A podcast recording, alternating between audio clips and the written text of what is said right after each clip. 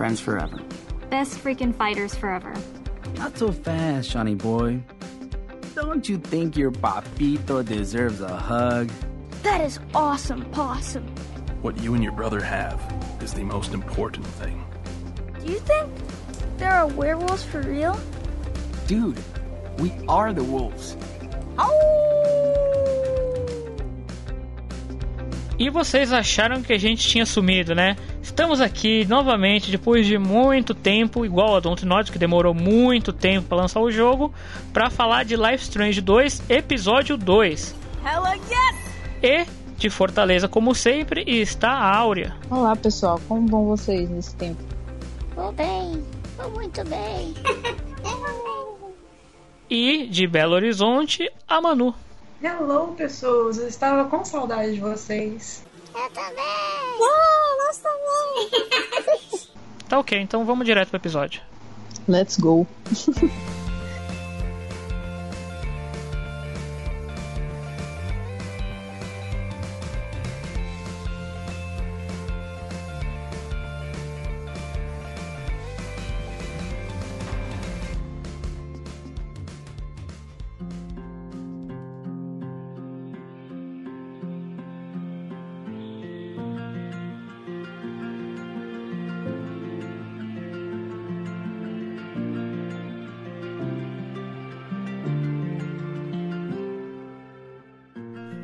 Episódio, antes da gente começar a falar do episódio, acho que é legal dar um contexto, né, de tudo que precedeu esse lançamento. Que foi de o tempo, acho que foi anormal, né? Nunca demorou tanto para sair um episódio entre um e outro, né?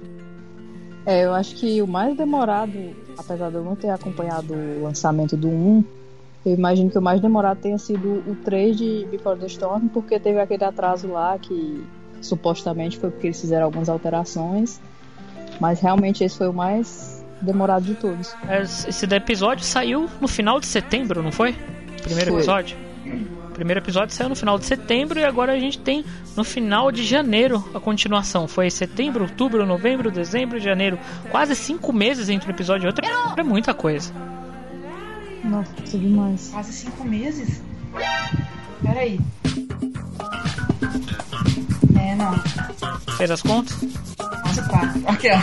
Fazendo conta aqui. Não é possível que a gente ficou tanto tempo assim sem o episódio. Fez, foram quase quatro. Ok, então. Eu até achei que se demora, né? Eu sou muito iludida, né? Você já sabe. Quem não é iludido aqui nesse podcast, né? Pensando que eles estavam alterando alguma coisa na história pra de repente parecer assim, um easter egg de, lá, de, de Max e Chloe, né? Coitado. Quebrei a cara. Eu acho que é interessante a gente ver também como se deu todos esses meses de silêncio da Dontnod, porque realmente eles não deram prazo, eles nunca dão prazo, né? Mas ficou é, esse pessoal esperando. Normalmente dá em torno de dois meses, três meses entre um episódio e outro.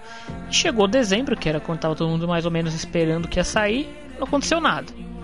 Aí foi lá pro final de dezembro eles começaram a lançar umas notinhas e falar que eles iam atualizar a gente via Tumblr, via Twitter, via posts sobre o andamento do jogo. Mas até o lançamento não, não saiu nem trailer, não saiu nada. E aí a gente percebe, tanto pelas notas quanto pelos insiders, que o jogo em si estava com um escopo muito maior. Isso Tom Nod até assumiu. Um escopo muito maior do que eles imaginavam e estavam com dificuldades para terminar. É porque eu acho que eles não tinham noção do tamanho do próprio projeto.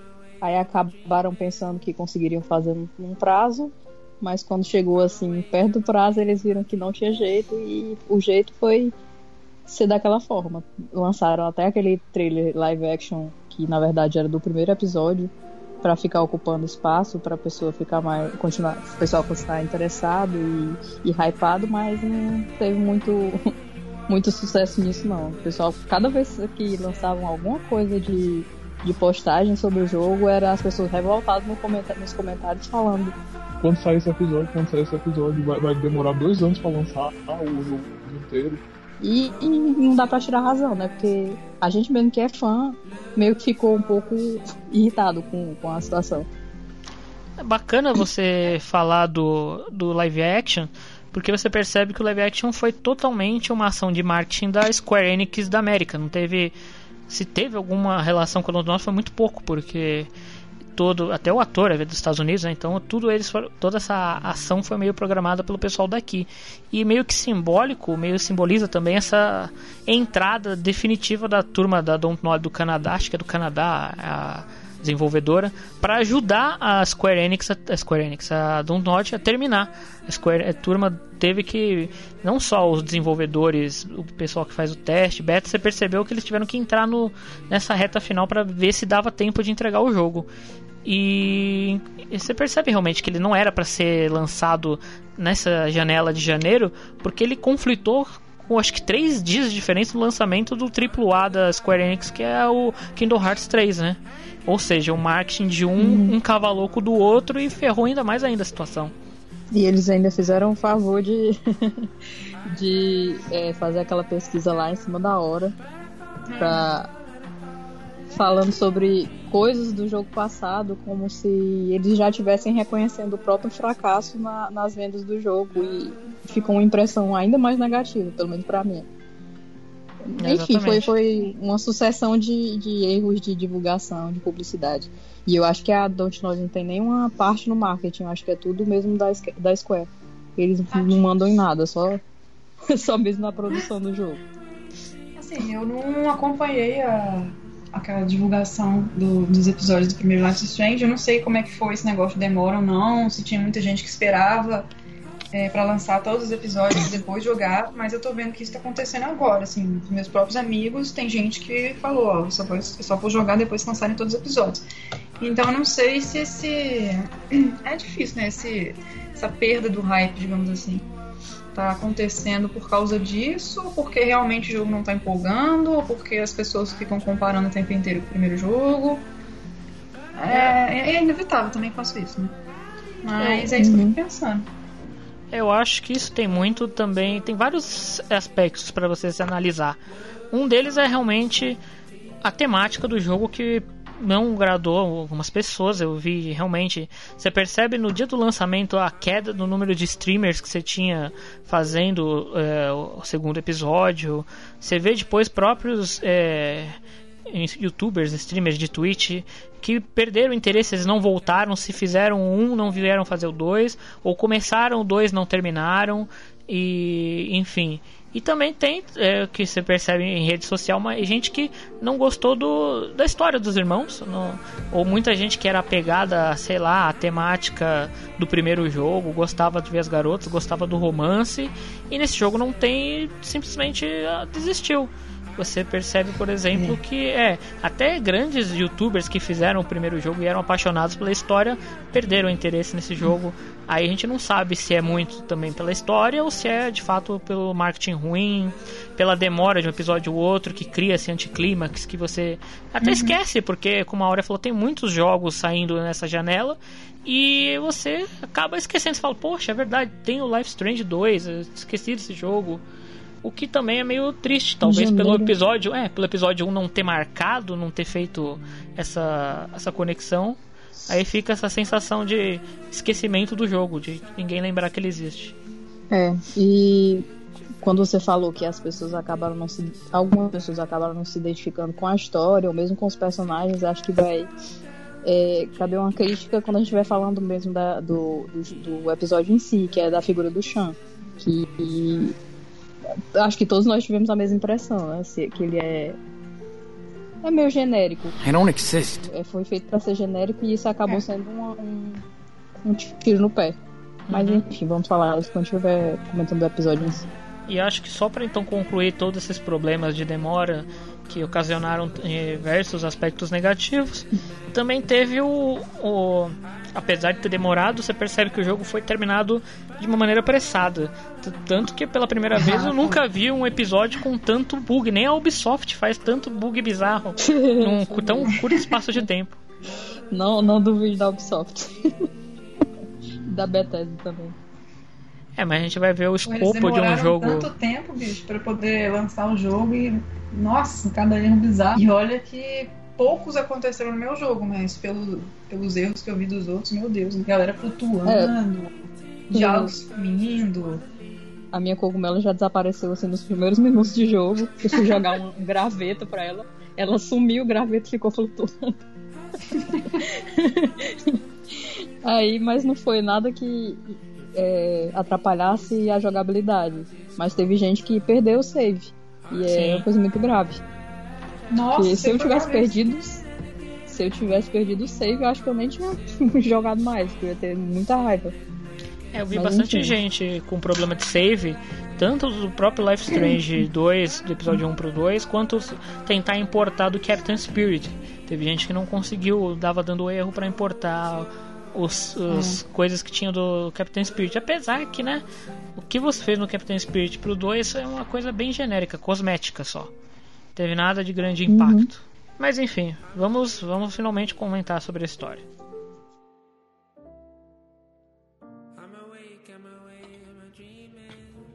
Okay. I think it's time for us to hit the road. You're not getting better. We're almost out of supplies. No, I'm okay. it's just a cough. Yeah, a bad cough that won't go away. Trust me, Daniel. You need some medicine. Look. Here. Beaver Creek? What's that? That's where Karen's parents. Our grandparents live. Okay. So what? So we can go there and. They'll probably help us. Why do you always force us to run, Sean? What if they don't like me? They're family, right? Plus, they owe us for what Karen. For what Mom did. Um, you sure? It would be cool to spend Christmas with our grandparents. Man, they're gonna love you. Grandpa's super cool, and. I'm sure you guys will be best buds. Well, okay. But Mushroom has to agree too. She's part of the team. What do you say, girl?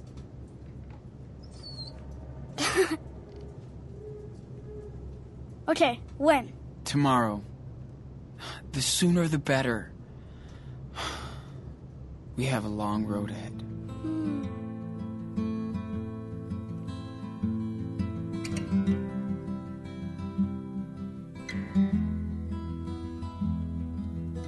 Bom, o episódio já começa com os meninos na neve, né? O que já denota uma passagem de tempo entre o episódio 1 e o 2. E a gente vê que o Daniel tomou mais consciência, o Daniel e o Sean tomaram mais consciência dos poderes que o Daniel tem. E eles espertamente começaram um treinamento para poder o Daniel controlar melhor a força desse poder dele, poder é, aprender a levitar as pedras. Então a gente tem um, mini treinamento em que a gente, como Sean, escolhe alguns objetos para o Daniel poder levitar e para ele poder ver que- até onde ele consegue, né? Usar o poder dele.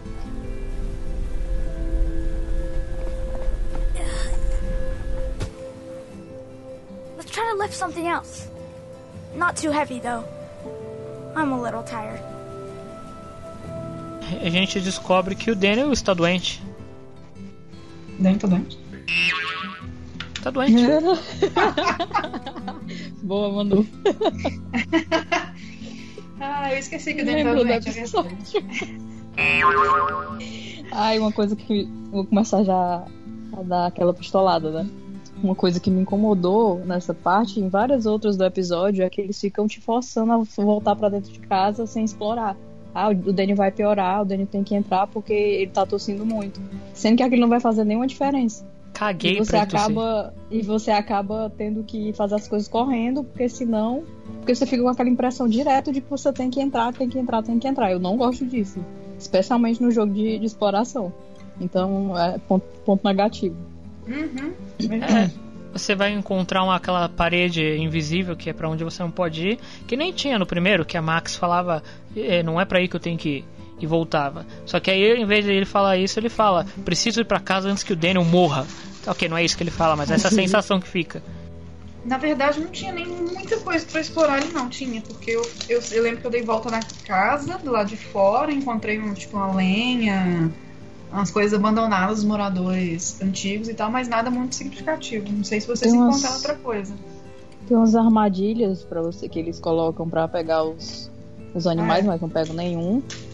E essa, isso que eu mencionei da, da cogumelo, você acha um gravetinho, dá pra você jogar e ela pegar. Só que ela some, pelo menos no meu gameplay ela sumiu. Ah, eu não achei gravetinho pra ela. E tem o primeiro colecionável que você acha em cima da, da árvore e tem que pegar com o Daniel. Que esse daí foi o Trollbite, né? Porque todo mundo tava esperando alguma coisa de viagem no tempo. E na verdade era um bonequinho que ele tinha no passado. Grande bosta. Pois ah, tomar no cu, viu? Sacanagem, fizeram de propósito. É, os franceses fizeram. esperando. E aí, o caminhonete da Chloe vai chegar? Você ri, né, Aura? Claro.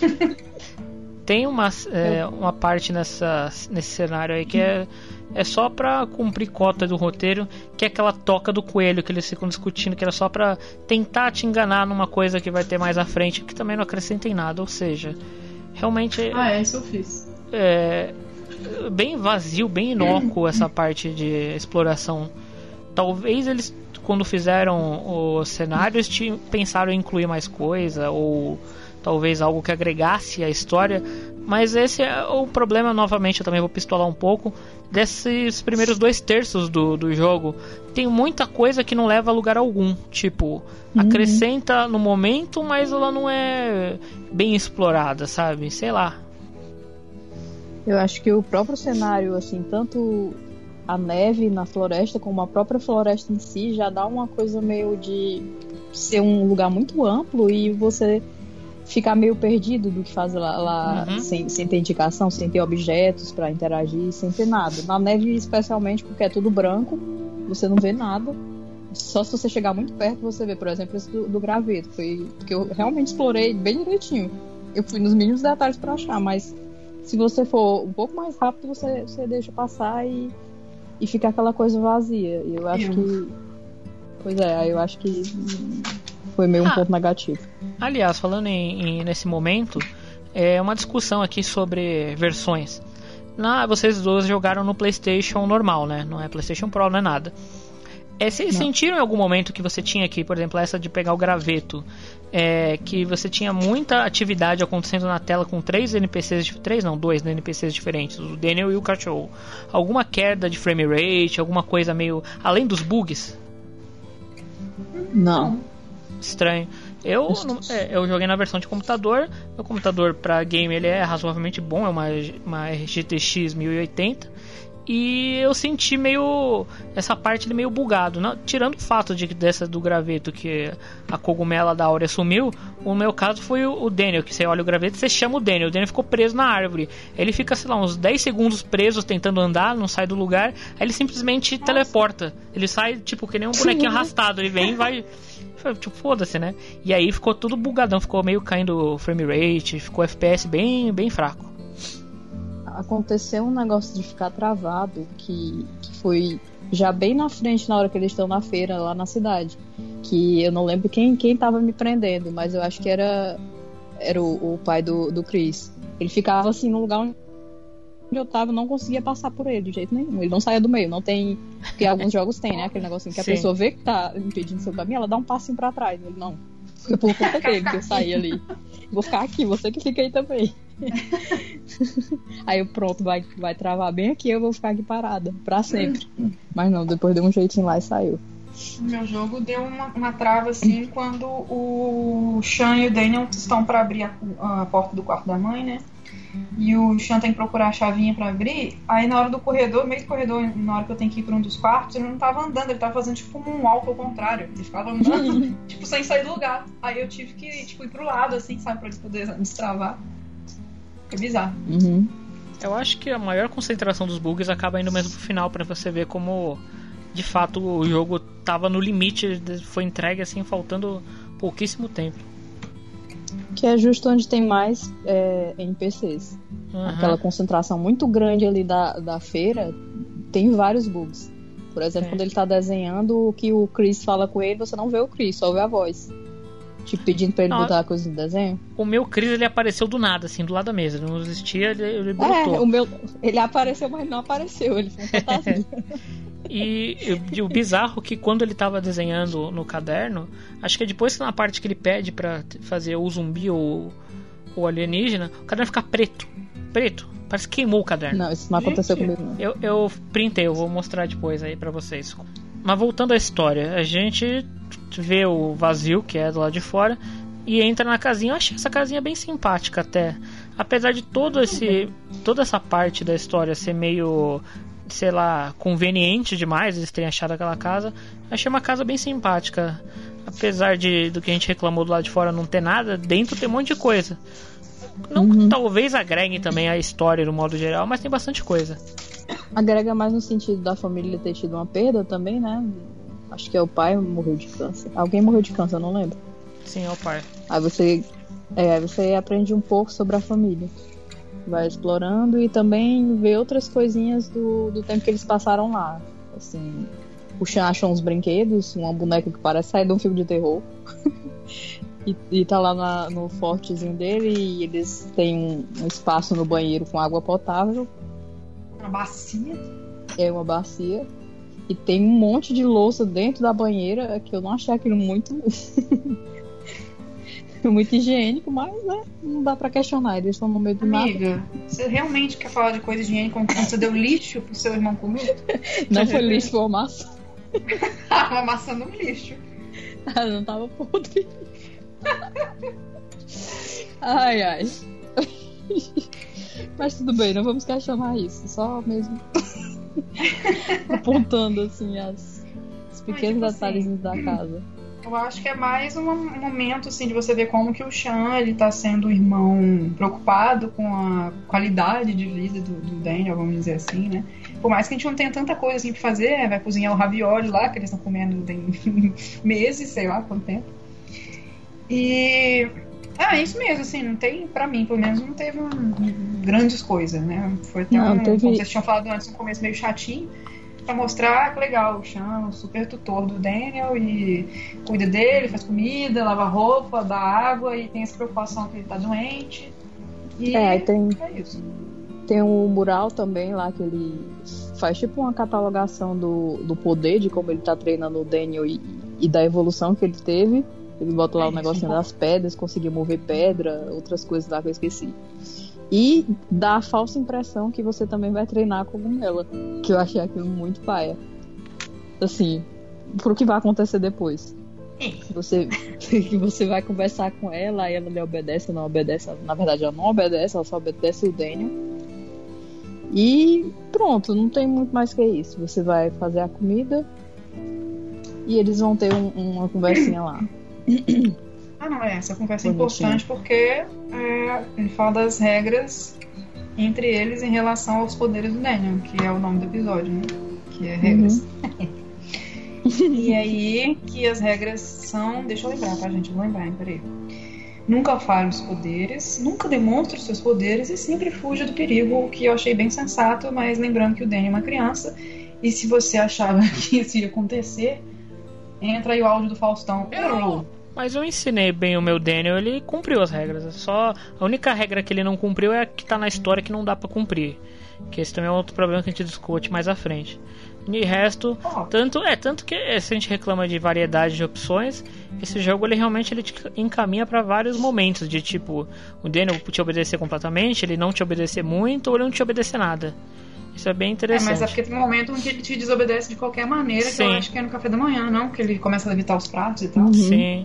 Isso e ele ter ido lá, né, ver o Chris. Isso é, são opções É. que não são opções. Aí vocês falaram de conversa e tudo mais. É, é, vem a minha reclamação agora de- sobre a parte de fato mal, mal, mal elaborada. Que é justamente um momento esse que vocês falaram do, do- da cogumela, que você tinha uma, uma opção, uma, chance de criar vínculo com, uma- com o animalzinho, que você faz poucos minutos que tem contato com ele. Não na história, na história os irmãos têm bastante tempo, mas você jogando com o bichinho, você pegou ele no final do episódio anterior e tá brincando um pouco com ele agora. Falha porque é muito pouco tempo ainda que você ensina ele a sentar, ele nem senta, enfim, não funciona. E outra que também tinha que ser um grande gancho emocional é quando eles decidem falar sobre o pai. É três, quatro frases e acabou. Já superaram. Sim, é, é muito apressado nessa questão. A gente falou que é um episódio Morreu, longo. É, um episódio longo e tal. Só que ele é longo nos momentos que não deveria ser e curto nos momentos que ele deveria dar mais valor, mais empatia pra você junto com o personagem. Coisa que é bem feita no Life Strange 1. Toda aquela, aquela cena que você fica no quarto da, da Kate, ela me parece que é bem mais direto ao ponto, bem mais bem feita pra você criar empatia com ela. E nesse jogo não, parece que os irmãos tiveram uma DR sobre tudo que aconteceu antes, off, é, fora da cena, fora do que, que você tá vendo, e acabou. É bem estranho isso. E também quando ele, o Chan, quando ele tá interagindo com as coisas, ele interage com a foto 3x4 do pai.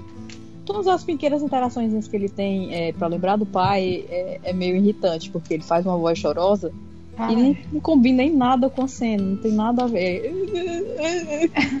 Aí depois pronto, passou. Daniel, it's my fault. I shouldn't have let you alone outside. é, Eu achei aquilo muito forçado. Não gostei mesmo. Assim, Hein? eu senti o incômodo, mas não foi uma coisa que durou muito. Assim, tipo assim, nossa, ai, que forçado esse choro dele. E não me incomodei muito pelo fato deles, sei lá, tocarem um pouco no assunto pai morto. Até porque o tempo passou entre um episódio e outro, eles com certeza Uhum. falaram sobre isso várias vezes. Mas realmente, quando a gente pensa em Life is Strange 1, vamos comparar de novo. é... Não põe essa risada, John. Of course. É, a gente vê pela Chloe mesmo, o pai dela morreu há anos e a presença daquela perda na vida dela é muito forte o tempo inteiro, sabe? Então, quando eu, quando eu penso nessa discrepância entre os dois, que eu vejo como o Life Strange 2 pecou nisso aí, E menos que pior, tenha sido mesmo a intenção do Doctmod, né? E acho que o pior é que o, o o Daniel, é uma criança. Ele tá pa- passando por várias, vários traumas assim, em sequência e hum, pra ele tanto faz como tanto fez. Ele já superou a cachorra, já superou o pai, já superou tudo. Se morreu o Sean, ele também vai superar do mesmo jeito. e vai lá morar com o Chris, se ele não tiver morrido também. Pronto. E por isso fica, final, is Strange. Mas, Morre todo mundo, o Daniel fica. mas eu acho que é eu bom achei, não falar. gostei disso não. Acho que é também bom falar nessa parte a diferença de como a dublagem é bem feita nesse caso do Daniel e como o dublador do Chan acaba não conseguindo, que nem você falou, essa voz chorosa meio falsa, não, não casa bem. Já do Daniel, ele consegue transmitir uma, uma emoção bem melhor que o Sim. do irmão. Concordo. Aí não é sei se é problema. o dublador do Daniel. É, não sei se é problema do dublador, da direção de dublagem, eu não sei, mas a gente percebe que o mesmo, a mesma equipe que trabalhou no Life Strange 1 é que trabalha no Life Strange 2, então eu não acho que seja um problema tanto da, da direção, porque você via as cenas, as cenas emocionais da Max eram muito mais bem feitas, a da Chloe mesmo, que não é o personagem que você controla, também eram muito bem feitas. Mas não vamos des- de- desvalorizar o, o dublador, coitado. Você percebe que ele é bem apaixonado pela franquia também, tal qual como o dublador do Daniel também é. O dublador do Daniel ele faz streaming, é bem bacana.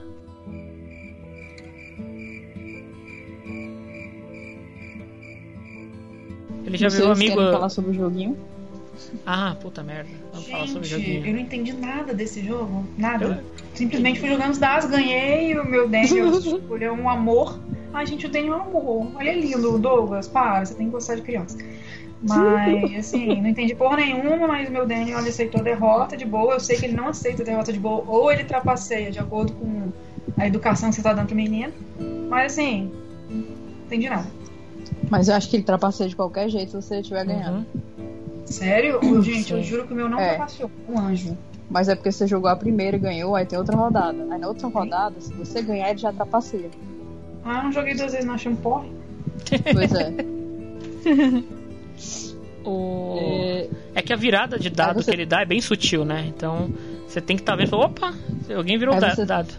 Aí você tem a opção de, de, de apontar que ele tá roubando e continuar a jogar, ou simplesmente ignorar e, e segue a vida. E é óbvio que isso vai fazer algum, alguma diferença no futuro. Mas, tipo assim, ele rouba independente de como você tratou ele no episódio 1. Acho que sim. É porque assim, você. Ele quer ganhar. Aí você ganhar duas seguidas, ele. Ah não, não é assim. Pá, pá. E você tem a opção de dizer tá roubando. Não tem nenhuma graça ganhar roubando. E isso deve fazer diferença, óbvio. É linda. Isso O... aconteceu comigo, na vida real.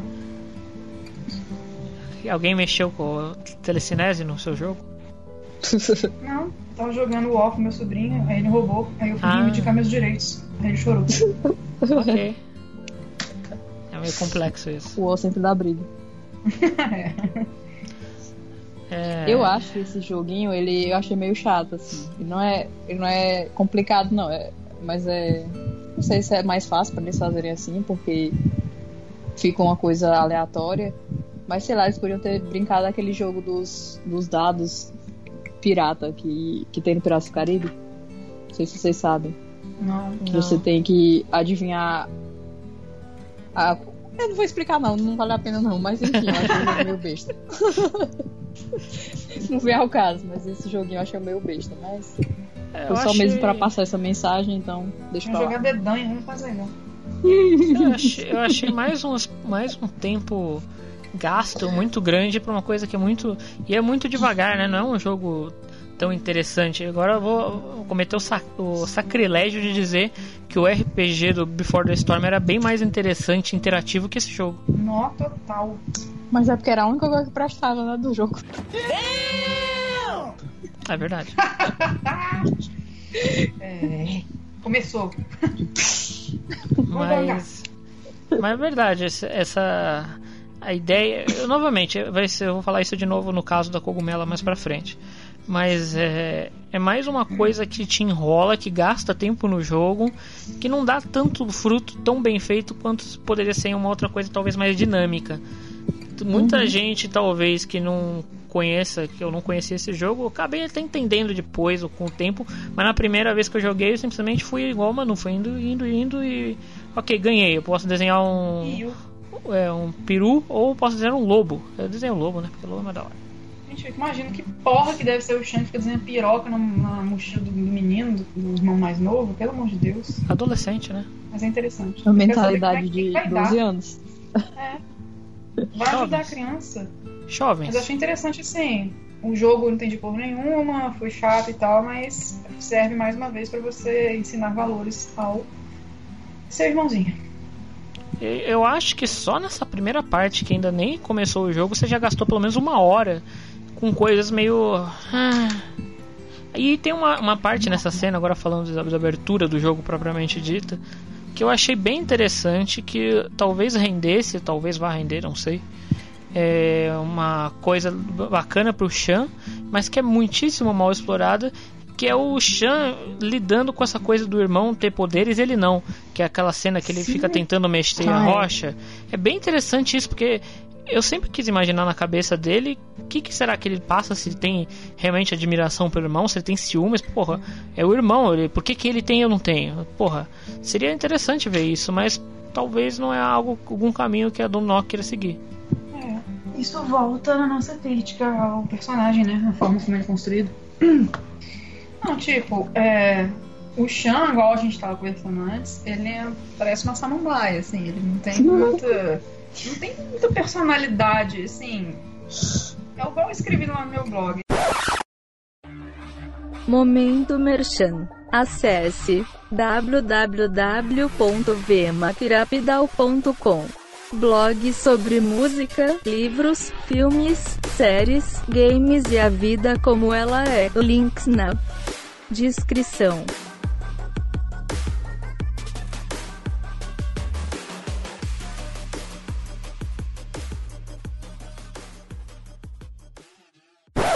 A Max, quando você joga com ela, tipo, os primeiros 10 minutos do primeiro episódio, você, você já se apega. Eu me apeguei a ela, acho que todo mundo aqui se apegou a ela muito rápido. Claro, por questões de identificação com o personagem também, mas não é tão difícil de se identificar com o Sean, no sentido, ele é um cara introspectivo, ele é tímido e tal, beleza. Mas a Max pensava muito o tempo inteiro. Então ela falava pro jogador o tempo inteiro o que, é que ela estava sentindo, o que, é que ela estava vendo, o que, é que ela pensava daquilo, blá blá blá. Ela tinha um diário que ela escrevia coisas é, que complementavam a nossa experiência jogando com ela, né? E o Chan, não. Ele, as interações que a gente tem com os objetos, com as pessoas, são pensamentos muito vagos, muito, tipo, não acrescentam, sabe, muita coisa a ele. E além disso, ele não tem diário, ele tem um caderno de desenhos. A gente desenha as paisagens, mas assim, sinceramente, mesma coisa que nada pra mim. É, É. não acrescenta em nada. É, porque a Max também tinha desenhos no caderno dela, mas eram desenhos, aí tinha os textos, é, tudo ligado e ao mesmo tempo tinha stickers, tinha várias coisas assim que você conseguia tirar informações ali, informações relevantes. Não o do Chan, que ele, sei lá, vê uma, uma paisagem e vai desenhar. Vê a amiga dele e desenha ela de uma forma caricatural. Ou faz, escreve uma frase genérica sobre algo que aconteceu. Aquilo não dá nada pra quem tá para quem tá jogando, é só um- uma informação jogada. Ao mesmo tempo que a personalidade dele, como eu já comentei com vocês, ou mesmo no grupo, é, ela é meio bem genérica, é para se adaptar à pessoa que tá jogando. Você não sente que tá jogando com um personagem que foi criado, desenvolvido com uma personalidade, com uma, uma história de vida, com todo um, um, um background construído. Você sente que você fez um, um personagem de RPG e não pôde é, customizar ele para ficar parecido com você. Aí fica aquela coisa distoante que você não consegue, pelo menos no meu caso, né, não consegue é, sentir nada por ele. Eu, se ele morrer em algum momento, para mim vai fazer nenhuma diferença.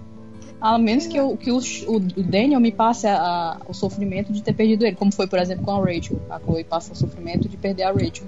Se o Daniel conseguir passar o sofrimento de perder o Chan, tudo bem, mas o Chan, o o mesmo eu não vou sentir a mínima, a mínima saudade dele. Por outro, outro exemplo, quando ele encontra a menina lá que ele fica afim, a, a Cassidy. Beleza, a gente sabe que ele achou ela bonita e, e, e que se interessou por ela, mas a gente não sabe nada além disso, só que ele achou ela bonita. Isso não acrescenta em nada. É. Ele pode achar qualquer menino da rua bonita e, e, e seguir a vida. É uma coisa meio genérica do genérico. É, quando a gente vai apresentar Life Strange pra alguém, pra alguém jogar, a gente sempre tem costume de falar, né? Cara, explore os lugares e leia o diário. Nesse caso, tipo assim, faz o que você quiser. É. Não vai adiantar de nada. As O- mensagens também não fazem muita diferença, você só sabe mesmo pouquíssima informação. Eu acho que a grande diferença dos diários da Max e dele é que o diário da Max ele é bem informativo para os que a Max tá pensando ou sentindo no momento, enquanto o sketch, o caderninho de sketches dele, ele é mais para mostrar o que aconteceu, te fazer a par do que você perdeu nos últimos dias, do que, você, do que aconteceu nesse tempo que você não esteve presente. O diário da Max, ele é, como é que posso dizer, é construtivo. Uhum. É, tem coisas ali que o jogo não te mostra. Você tem que ver no diário. Isso é um problema que também acontece em Before the Storm, que é um diário que tem coisas escritas, mas não acrescenta em nada, porque a Chloe só faz repetir o que aconteceu. Ela não passa sentimentos ou coisas que não aconteceram, que vieram antes. Ela simplesmente escreve, relata o que houve. Hoje, hoje eu beijei a Rachel e foi massa e blá blá blá. Pronto. Se você lê, se você não lê, tanto faz. É, a coisa que a gente fica sabendo, ela fica batendo. É, aquela, é, deixa pra lá. Ela fica polindo a sua pérola pensando em personagens esquisitos de filme. É. Mas depois que passa esse negócio do que veio antes, ela só simplesmente relata as coisas que aconteceram, que como você viveu, você não precisa ler de novo. É redundante. Era mais fácil O ela ter feito um isso. caderninho. Um caderninho de desenho também. Eu acho que realmente esse talvez seja o- essa falta de informação seja o tal do problema que faz a gente não, não entender bem os sentimentos de todo mundo aí da história, porque é, até talvez se fosse escrito igual é o da Max, escrito com mais detalhes, você entendesse, por exemplo, eles ficaram acho que um mês andando entre é, abrigos, dormindo em, em garagens, é, indo parar nessa casinha, você descobre muito, muito por cima por causa dos desenhos, né? E é bem, bem vamos dizer assim, bem pouco. Uhum. Fica aí a Mas- indignação. É, mas é o caminho que eles escolheram para fazer, né? Eles queriam é, distanciar do um e fazer ele não É, ser não- sequencial é bem diferente você ter esses lapsos de tempo. Só que aí fica esse problema de você não criar empatia pela dor dos irmãos porque você não viu, você não cria empatia pelo cachorrinho porque você acha que ficou. Se ficou uma hora com ele foi muita coisa. Fica claro que foi proposital, assim, esse, Uhum. o chance é assim, porque muitas das críticas que, que recebia do primeiro é que a história era bem centrada por um caminho. Você sabia o que a Max queria, de acordo com o que ela dizia. Não, por mais que você fizesse uma outra escolha, você sabia que não era a escolha que ela faria, se fosse ela mesma a escolher. Uhum. Aí, mas se eles quisi- queriam fazer um personagem genérico, deviam ter deixado é, a gente fazer como se fosse nós mesmos. A gente era o irmão do Daniel e pronto. Seria Aí você criava, você quer ser menina, você é menina, se você quiser ser menina, é menina, e assim vai. Teria sido melhor. Eu acho que ia dar um baita de um trabalho que uma, uma desenvolvedora indie não ia ter capacidade de arcar, mas seria interessante. Tipo um, um Assassin's Creed Odyssey versão Life Strange. Você escolhe É, pronto, seu Alexios ou a assim, Um Cassandra. personagem, mascu- um personagem masculino e outro, e outro feminino. Aí já ajudaria bastante. Uhum. Esse seria o. O Chan ou a Chan. Opa, deixa pra lá. Gente.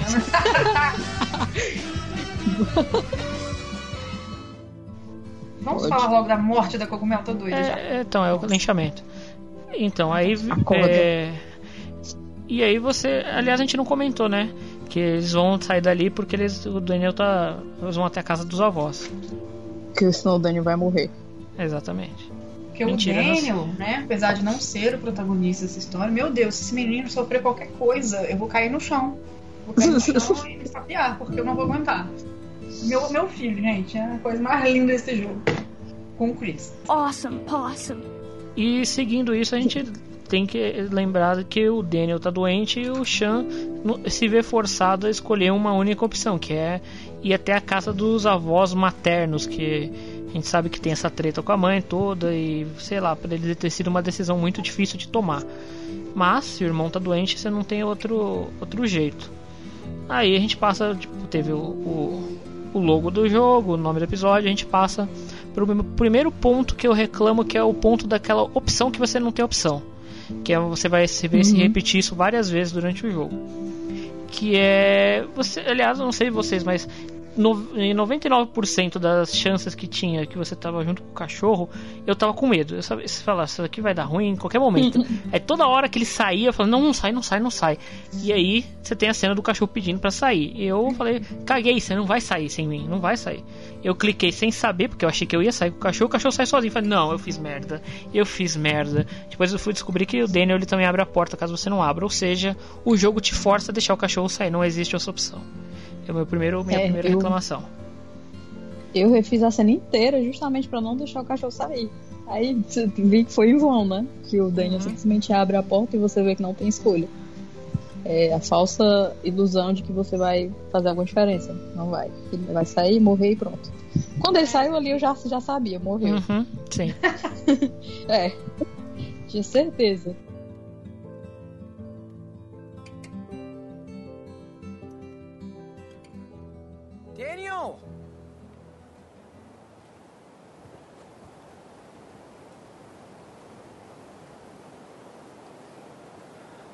Where is he? Daniel? Where are you? What the fuck happened here?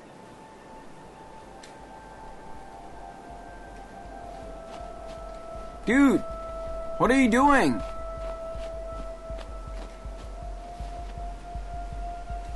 That's not good.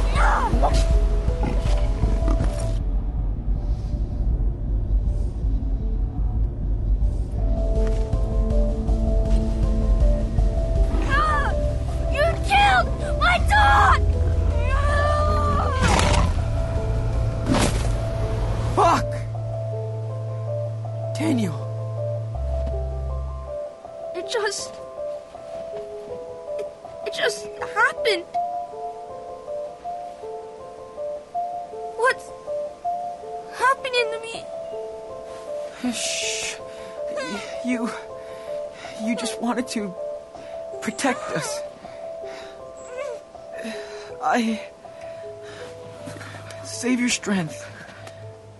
We'll. We'll figure it out.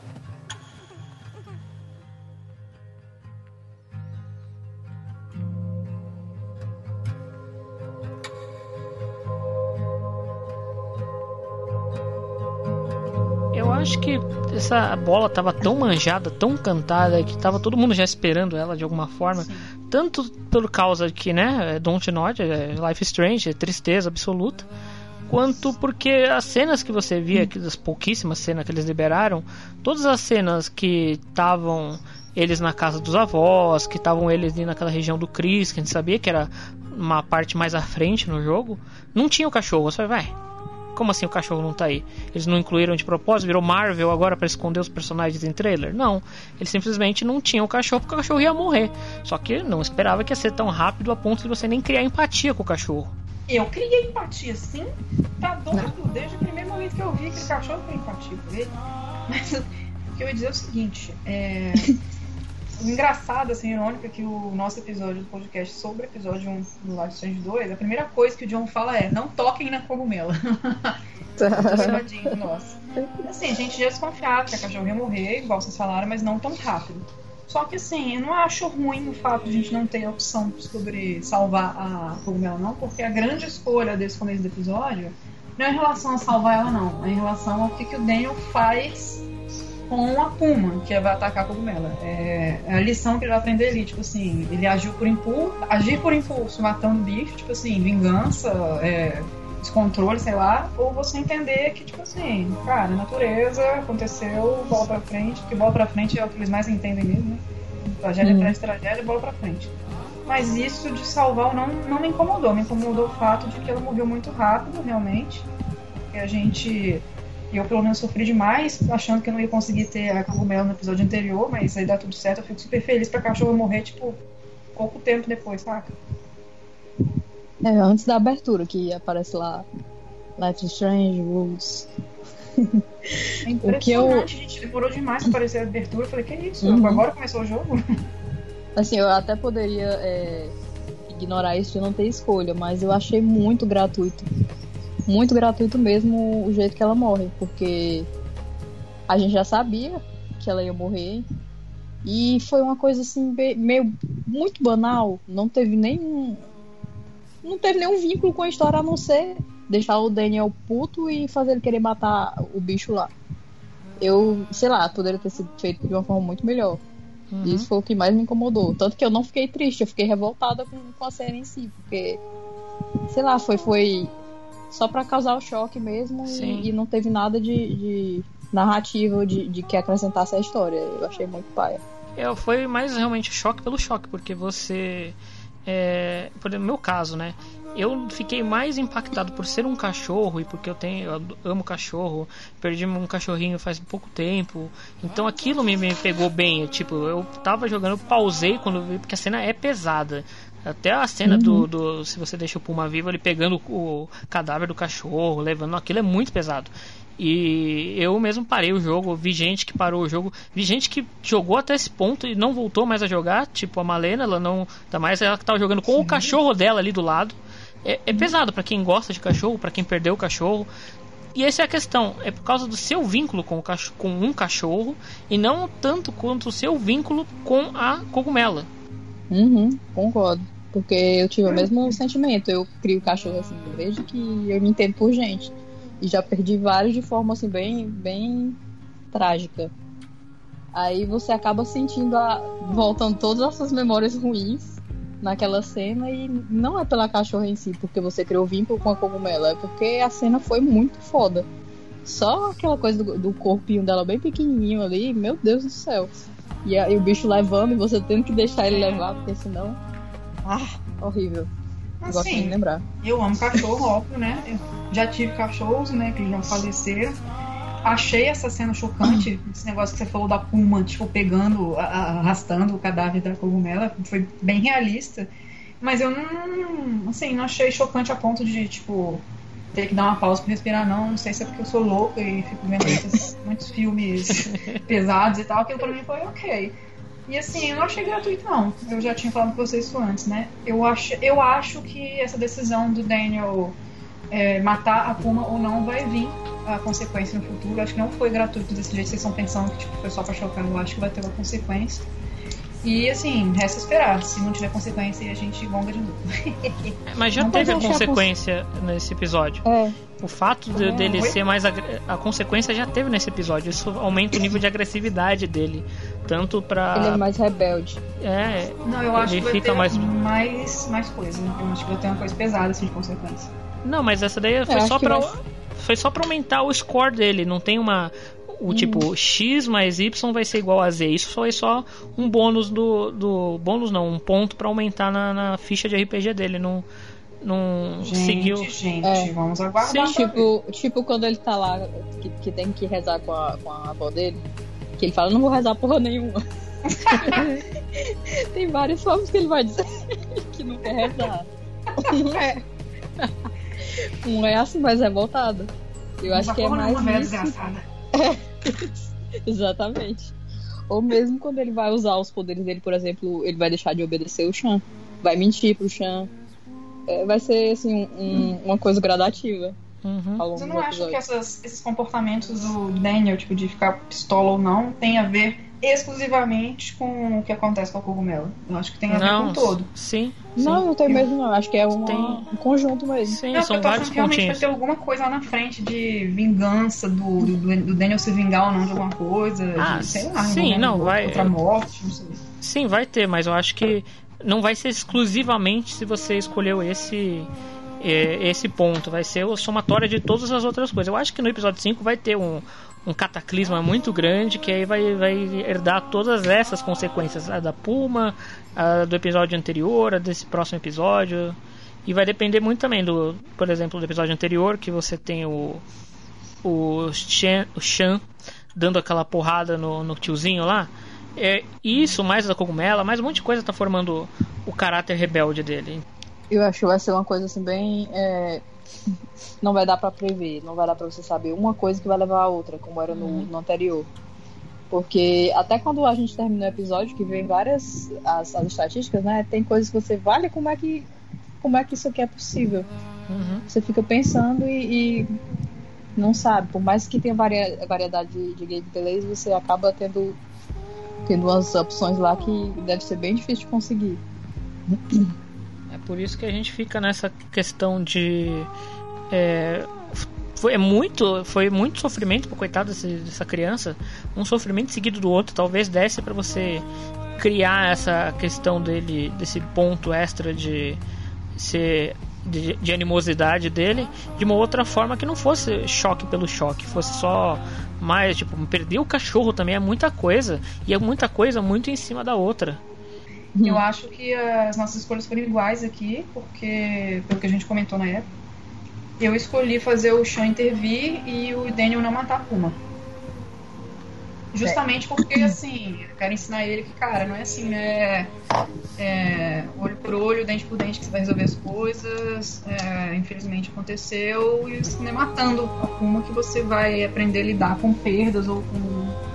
com ah, coisas que você não gosta mesmo. Isso É. Eu também escolhi por esse motivo, mas eu, sendo totalmente sincera, se fosse eu com os poderes, eu não. Eu acho que eu teria matado a Puma. Assim, no momento de raiva, de ter matado É. o meu cachorro, eu acho que eu não conseguiria ter esse pensamento altruísta. Eu não sei, sinceramente. Eu concordo também com a relatora, a relatora Áurea. É, talvez é, esse tempo que eu falei que eu parei me fez resfriar a cabeça, porque provavelmente eu também atacaria a Puma, mas eu também imaginei um cenário diferente. Tipo, se a Dontnod tivesse colocado um humano matando o cachorro. Aí seria algo que, por exemplo, a Puma, a gente sabe que é o instinto dela, a natureza, caça, precisa se alimentar, tanto que ela não matou por diversão, ela pegou o cadáver do bichinho e levou Bom. com ela. E se fosse um ser humano fazendo por maldade, acho que um ser humano fazendo por maldade seria algo que as pessoas teriam mais raiva, né? Então aí acho que aumentaria essa estatística de deixar atacar o ser humano. Não.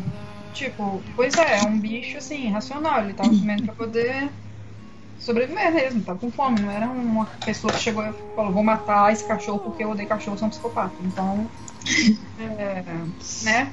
É entendível, digamos assim. É, eu concordo que se fosse uma pessoa matando por pura maldade, teria tido um impacto maior e as pessoas com certeza iriam escolher o, o não intervir. Mas sendo um animal, realmente criou. Eu acho até que deve ter uma percentagem maior de, que, que escolheu interferir, justamente por, pra dar o exemplo pro, pro Daniel. Até porque seria muito mais grave assim, você matar uma pessoa no jogo, né? Então, como é um bicho que, tipo, não tá pensando nem nada, ok. Então. Mas vamos pensar pelo lado racional. Eles não estavam tentando pegar um bicho justamente pra comer. É. Pois é, pode até ter uma, uma, uma associação a isso, né? Tipo, eles estavam fazendo armadilha pra comer bicho, então a puma também queria comer, comer o cachorro. Segue, ele que segue. Comeu cachorro, comeu coelho, comeu a família do coelho. Já É, tá Por muito. isso que eles não estavam pegando ninguém, tipo, nenhum bicho, porque a Puma já tá fazendo um serviço.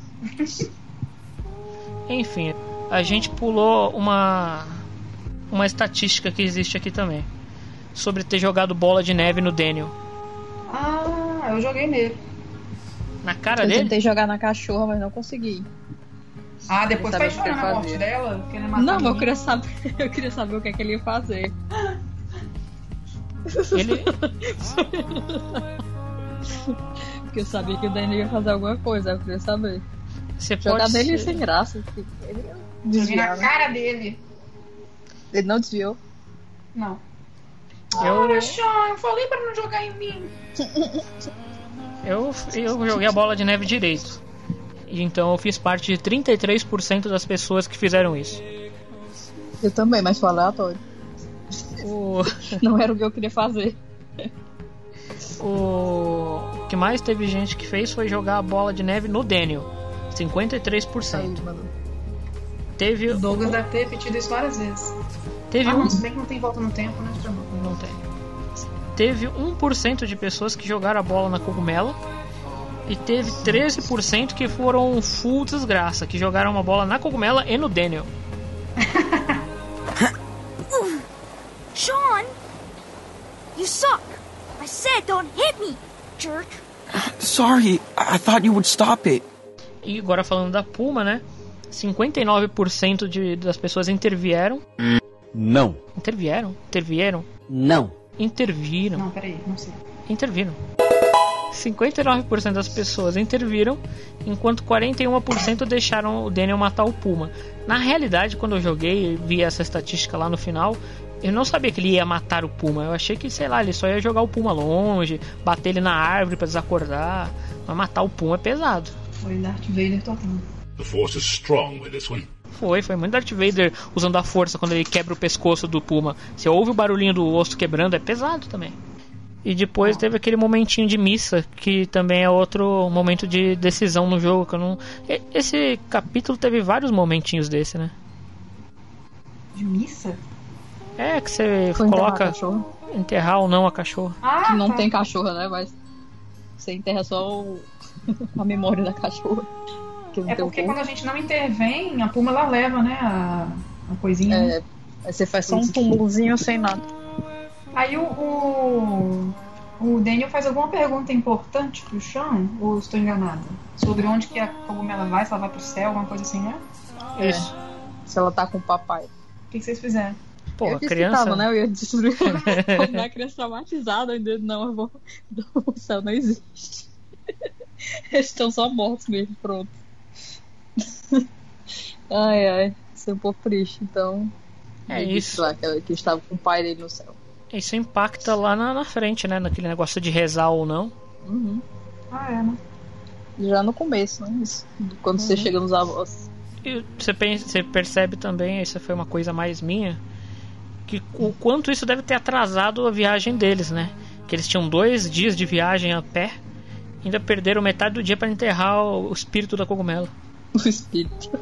Assim, eu notei que o Chan, ele é meio assim, não liga pra religião, mas tava fazendo aquilo pro Daniel ficar mais traumatizado ainda, sabe? Porque imagina, Uhum. o menino é desgraça atrás de desgraça. Ainda você fala, olha só, sinto muito, morreu, evaporou, não existe mais, tal, não existe céu. E foda-se. Então eu faria a mesma coisa. É, pelo menos pra ser solidário, o irmão, né? Aí você percebe como. É, tal, essa é uma parte boa, vamos dizer assim, de montagem de cena, que é desse tempo até chegar lá em Beavers Creek, que é a cidade dos avós.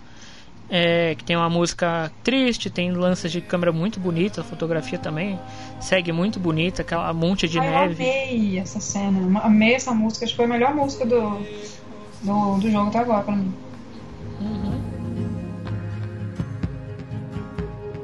We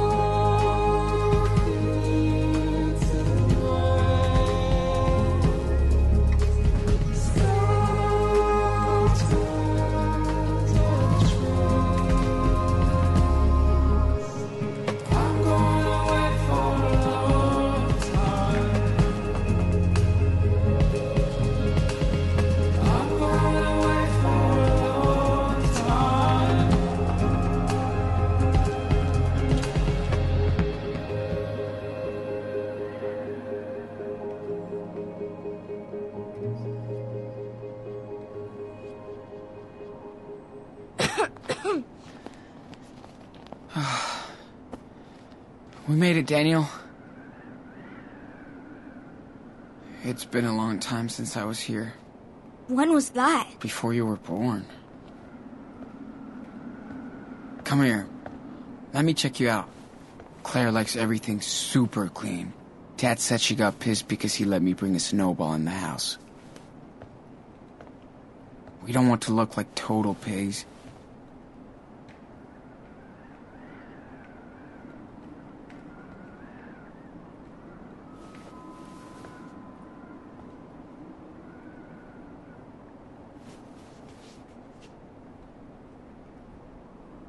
Went on vacation? Or, or something? We'll figure out something. I'm sorry, we don't want any of. Hello, Claire. Sean? Oh my. Is that. Daniel? What's going on out here? I heard. Look who's here! After all this time. What the hell are you doing here? Stephen, watch your mouth. Well, it's kind of a long story. Oh, you poor thing. You know he's sick, right? Yeah, but. Okay. Inside. Both of you.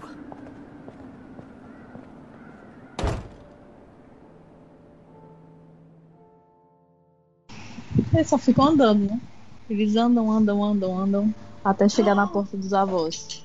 É... Você vê que já é Natal, vizinhas. E chegando na casa dos avós, você percebe que os meninos estão meio ansiosos, né? Não. Ansiosos. Os meninos estão meio ansiosos porque é, um nunca viu os avós, o outro não tem uma lembrança muito boa deles, especialmente da avó. Aí você fica com medo do que vai acontecer. E aí, quando eles te deixam entrar, é, tem um momento aí que eu fiquei meio contrariado, porque você tá sentado, né? Enquanto os avós saem para conversar entre eles. E essa você tenta ouvir ou você quer ver o que está acontecendo. Só que essa parte, para quem não fala inglês bem, não tem legenda, o que é muito ruim. Então você fica sem saber o que, que eles estão falando. Você entende que o que eles estão receosos, porque eles não sabem o que aconteceu, se você realmente matou o policial lá de Seattle. Aliás, você vai receber um alguém na sua casa que é, é que é suspeito de assassinato. Meio complicado isso.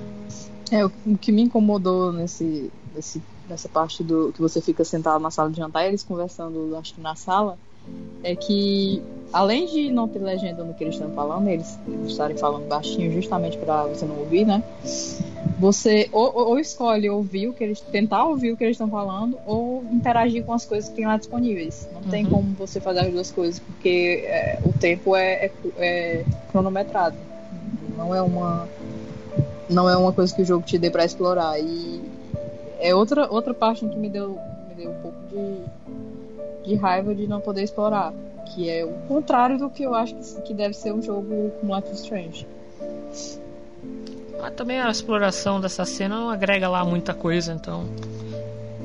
Acho que nada, nada nessa casa de exploração agrega alguma coisa. Não. Eu acho que os agora. Móveis. É. É, os, os, os móveis, as fontes, você vê coisas assim meio Aleatórias. genéricas que não acrescentam muita coisa. E pronto, mas nada muito enriquecedor. É, você vê vários cenários de diálogo surgindo nessa parte, que é quando você tenta convencer os avós que você não é uma ameaça para a vida deles. Mas eu acho que independente das opções que você escolhe, vai dar tudo na mesma. Não creio que mude alguma relação deles com, com o Sean ou com o Daniel. Pra mim, acho que tudo igual. É, eu acho que só mudaria se tivesse o Daniel presente na conversa, como ele não tá lá ouvindo. Então, vai ser só mesmo para você ter a impressão de como seus avós lhe veem e para você dar uma impressão para eles de como você é. Uhum. Por mais que não vai fazer que não vai fazer tanta diferença no futuro, já que eu, eu imagino que eles não vão voltar. É, e aí vamos dizer que quando eles aceitam ficar na casa na casa deles começa talvez o, o miolo do jogo que é o mais arrastado, talvez um, um dos mais arrastados de toda a franquia. Que, como você disse, a exploração na casa não agrega nada. É, as únicas partes que são interessantes são as conversas que você pode ter com a. Esqueci o nome da senhora Reynolds, Claire. E com o avô, o Sr. Reynolds, que eu também esqueci o nome dele, eu não lembro mesmo. Steven. Steven, obrigado, muito obrigado. Thanks. E tem aquela decisão de rezar aqui, então. É, eu, eu escolhi rezar, né? E o, o Daniel me obedeceu, porque ele é uma criança boa e que eu deixei ele passar fome justamente pra ele ver como a vida é sofrida. Eu, eu fiz ele rezar também, porque. Ah, por aquilo que eu já tinha escolhido quando a cogumelo morre, né? E fazer bem pra ele. É, pelo menos 89 pessoas. 89 pessoas não, 89% das pessoas seguiram essa decisão. Em contrapartida, é, 7% se recusou, se recusou a rezar com os dois. E você fica lá que nem um idiota plantado sem rezar. É, 2% a Claire rezou sozinha. E o mais bizarro, 2% ninguém rezou. Tipo, boa noite, durmam bem. Tem de mandar dar. mandar dar verso fuder. É, você deve ter sido muito escroto, velho. Ninguém rezou. Ninguém. Jogou alguma coisa na cara dela e saiu. Foi fumar um cigarro. Ai meu Deus. que horror.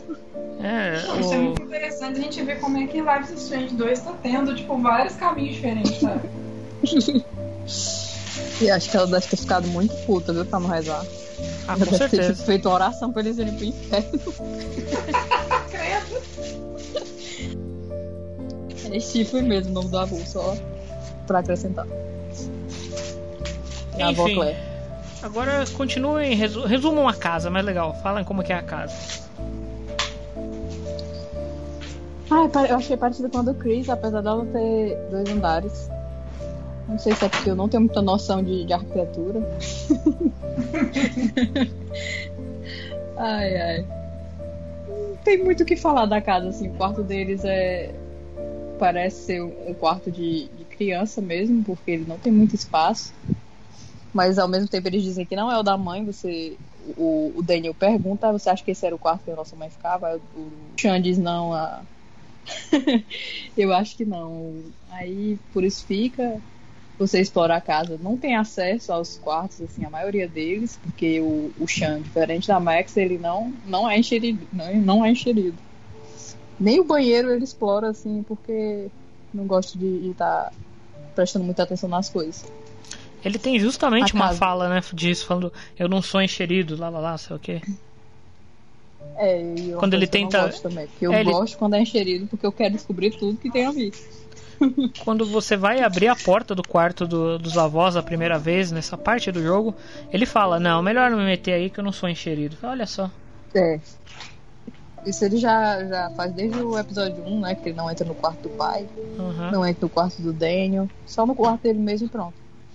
Aí você vê que o avô dele tem um super. Eu nem sei o nome daquilo. Ferrorama. Ferrorama, pronto. Uhum. Muito grande e, tipo, deve custar uma fortuna e que aquilo deve ser um Uhum. hobby assim que ele. que ele deve ter muito apreço. Eu queria muito ter um troço desse. Aí o. Pois é, e o, o Daniel, como toda criança, né, já fica interessado e começa a interagir com o avô. E, e você vê que o avô é mais de boa com eles do que a avó.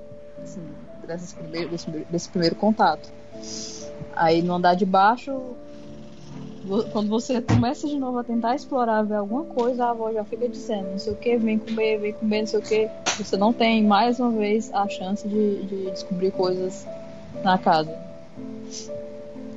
E vai lá comer com ela. Não que perca muita coisa, né? Porque depois quando você tem a liberdade de ver explorar a casa, é bem. ah, É. De certa forma, né? A maior, a maior parte das explorações, assim, que tem um pouquinho a mais de conteúdo é quando o Daniel tá com você. Porque ele faz algum comentário, uhum. ou ele interage com a avó e eles têm uma conversa lá, você presta atenção. Mas de certa forma não, não, não acrescenta em nada. Aí você vai lá ter o café da manhã com ela e vocês têm uma conversa que acaba terminando de uma forma assim meio ríspida. Que ele tenta falar sobre a. Não, o nome da mãe deles. Karen, né? Isso, Karen. Pronto, aí você já. A mulher já fica assim meio. toda na defensiva, é, querendo encerrar o assunto e fica um pouco irritada. Você já nota ali. E se você insiste, ela fica mais irritada ainda.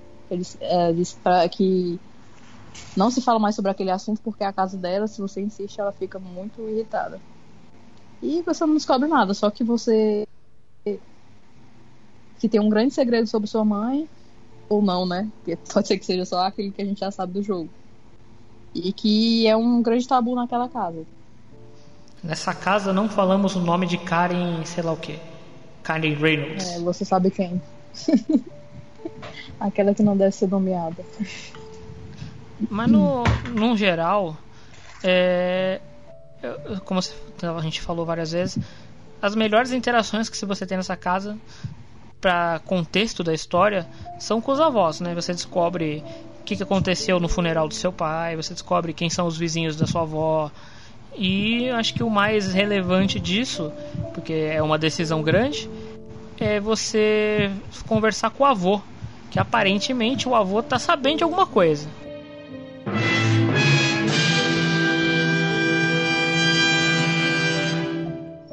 Ah, sim, é.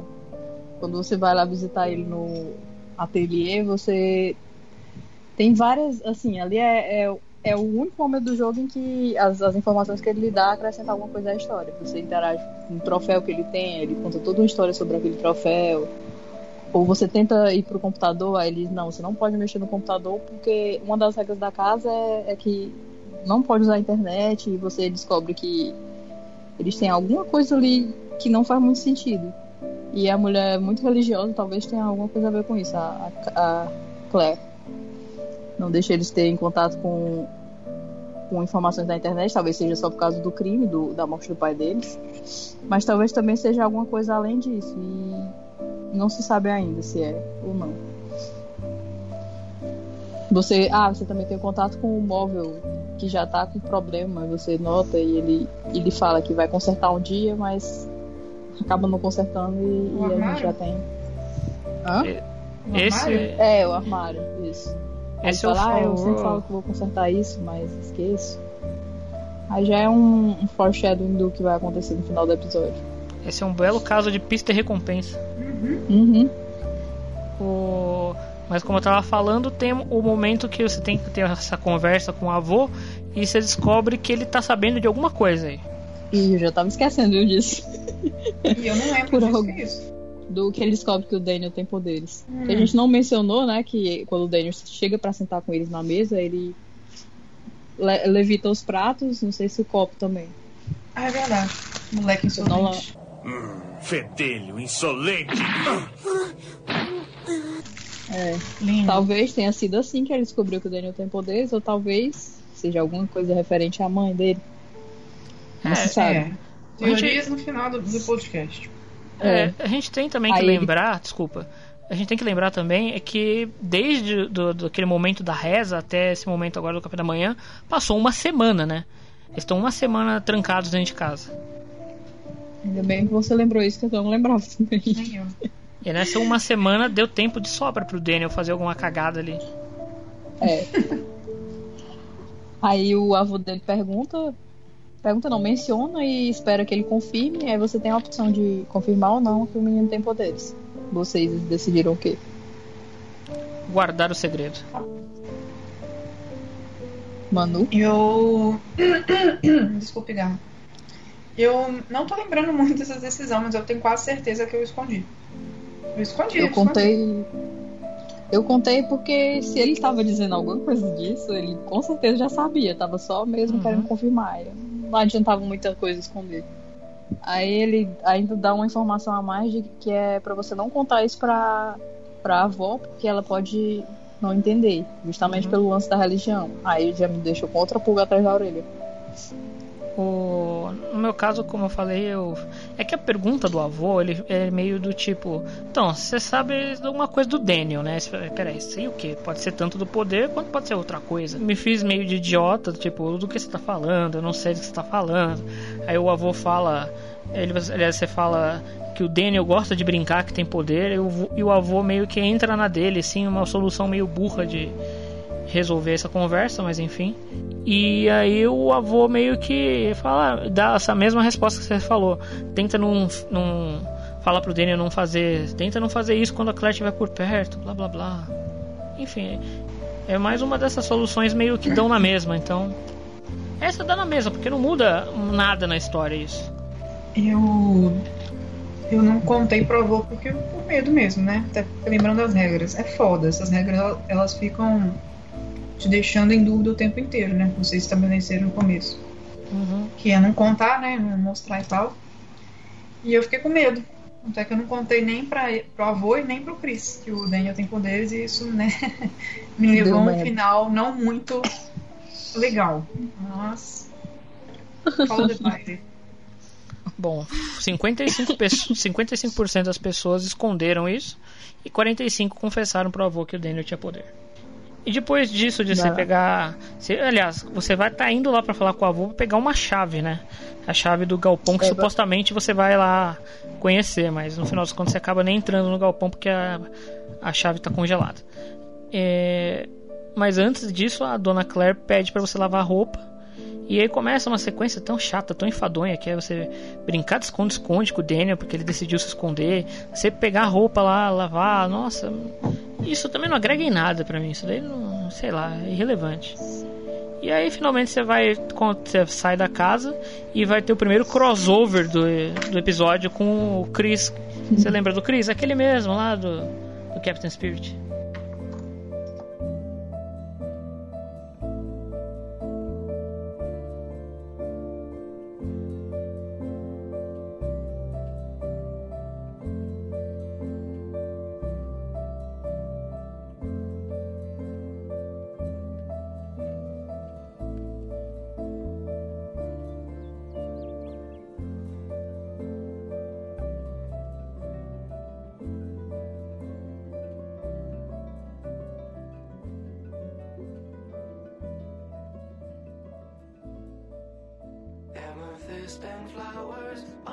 Table.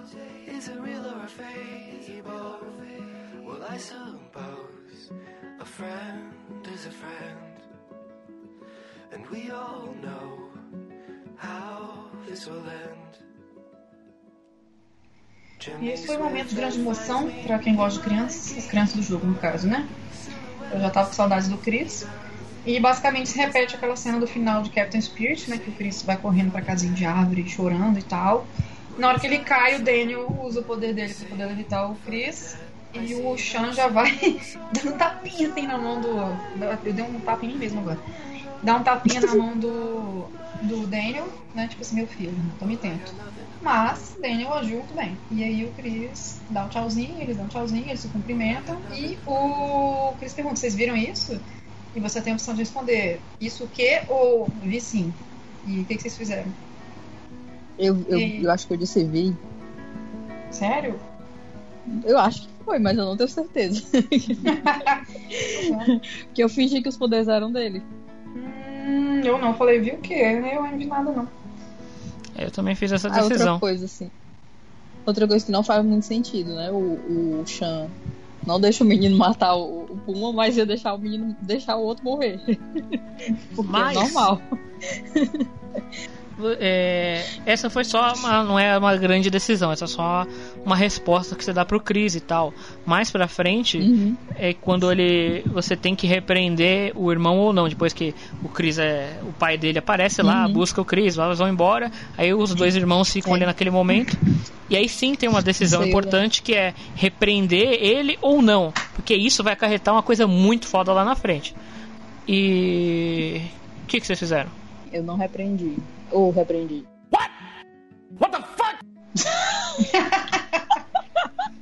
Em que momento que a gente teria que ter repreendido ele? Eu não tô lembrando, não. É aquela É decisão hora que corta. sós, né? Gente. Sim, quando Eu acho- divide a tela, tudo. Bom, eu, eu não é, repreendi ele por ter usado os poderes justamente por ser uma coisa é, drástica. Ele estava salvando a vida de uma pessoa. Por mais que seja que ele poderia ter sido revelado, que alguém tinha, poderia ter visto e descoberto que ele tem poderes, é a vida de uma pessoa, ele tem que salvar. E eu acho que isso acabou refletindo no final do episódio, que é quando ele salva ou não o Chris do atropelamento. Eu acho que isso aí devia ter um papel central nessa decisão. Concordo. Porque, tipo, eu acho que se você proibir ele de fazer tudo, assim, porque tem vários momentos, pequenos momentos em que você proíbe ele de fazer as coisas. Ele acaba ficando mais arredio. É, na- no momento que eu tava arrumando a casa, por exemplo, eu pedi ajuda a ele pra é, ajeitar um quadro que ficava bem no alto. Ele usou os poderes para aquilo, mas é uma coisa assim tão bestinha que, que eu achei que não fosse influenciar em nada, pelo contrário, fosse fazer ele aprender a lidar com os poderes dele de uma forma saudável e mais responsável. Uhum. Eu repreendia quando ele fazia alguma coisa para se mostrar, por exemplo, o, o, o que o do prato não é não é escolha, mas mas seria um momento que eu iria repreender ele quando ele levita os pratos, ou mesmo quando ele tá lá no, naquela casa que eles estão no meio da neve e ele fica brincando com como se fosse uma pessoa batendo na porta. Uhum. Pronto. Aí esses foram, foram os momentos que eu encontrei para repreender ele, assim, de não fazer coisas que podem ser assim só para se mostrar mesmo, Uhum. Ah, abusar dos poderes. dentro da casa você fez ele mexer no aquário e no barquinho do. Fiz. Pronto, foram coisas que eu fiz. Uhum. Eu também arrumei o, o quadro torto, o, o barquinho do avô e o peixe no aquário. Gente, Ah, lembrei que eu, lembrei de uma coisa que eu, que eu repreendi ele, foi ele, acho que ele levita os trens Isso eu não lembro. Isso não aconteceu. por conta própria. É, eu não lembro de ter acontecido isso comigo. É, comigo aconteceu. Vocês fizeram, vocês acharam aquela colecionável do trem? Gente, eu acho que eu não achei um Sim. colecionável nesse episódio. Foi só uma bosta. Pois no trem tem um colecionável, que eu não lembro mais o que é. É uma plaquinha que fica presa dentro do túnel. Pronto. Mas eu acho que esse foi o último colecionável que eu peguei. Eu meio que desencanei. Eu fui demitido desse, desse podcast ainda. Impressionante. Desculpa, tá, gente? Pode falar que vocês fizeram episódio, eu vou ficar só ouvindo, falando, nossa, olha que tinha. Não sabia, porra. Aí depois disso tem mais uma passagem de tempo, porque esse jogo é cheio de passagem de tempo. E você vai dormir. Aí que é é engraçado que é irônico, porque a primeira palavra antes de cortar o tempo, quando você tá saindo da neve do quintal, é você fala pro Daniel, agora você não vai desgrudar mais de mim. Aí ele vai dormir e acorda Uhum. sozinho. Cadê o irmão? Aí tu usou aquela lousa mágica. Quem tinha lousa mágica? Era tão legal aquilo. Enfim, ele deixa recado na lousa mágica. Ok, muito bom. Deixa o recado ali na lousa mágica. Fui brincar com o Chris aí. Puta merda. E o que o irmão sensato faria nesse momento? Ia correndo atrás dele, é certo? Errado, porque eu fiquei vasculhando a casa, mexendo em tudo, ligando o computador, ligando pra Laila. Nossa eu também. Tipo, espera, espera Acho aí, que todo espera mundo aí. fez isso, né? É. Me, me deixa com a consciência menos pesada. É uma forma de ela te prejudicar também, né? Tipo, se você é. Pelo menos eu, quando joguei o primeiro, né? Você tinha umas coisas pra fazer rápido, tipo, entregar o pendrive do Warren e tal. Eu evitei, tipo, interações com outras pessoas, me, fe... me fedi, ótimo. Me fudi. Foi a, a, primeira vez da casa em que você realmente teve a opção de explorar de verdade, né? Porque uhum. você descobre informações, por exemplo, quando você usa o computador. E tem a ligação com a Laila, né? É. Comentem. Eu fiquei em dúvida, tem como não fazer essa ligação? Acho que sim, é só você não pegar o telefone. Acho que sim. Eu mesmo quase não fiz, porque eu não tava vendo o telefone. Pra variar, não tô vendo nada. Todo mundo mexendo no computador, né? Sim, sim. Fez login lá pra ver as coisas. Também. Não, na rede social. Eu não, fiz. Só olhei as notícias do Google. É, pois eu fiz. John fez Muito também. Muito né? perigoso você, pronto. Sim. Demais. A Polícia Federal toda na minha casa. ai, ai. Não, assim, eu fiz o login e, e é muito legal, porque você vê a, a Lala, coitada. é muito legal, entre aspas. Você vê ela sofrendo muito preconceito, porque ela era a única amiga do Chan e ela fica lá defendendo ele na internet e ao mesmo tempo é tratada da forma pior possível. Você vê uhum. o quanto ela deve estar passando muita, muito, por muitos problemas enquanto você está ausente. Aí isso é um combustível a mais para você ir lá e fazer a ligação. Você tem a opção de fazer. Quando eu liguei, eu consegui falar com ela.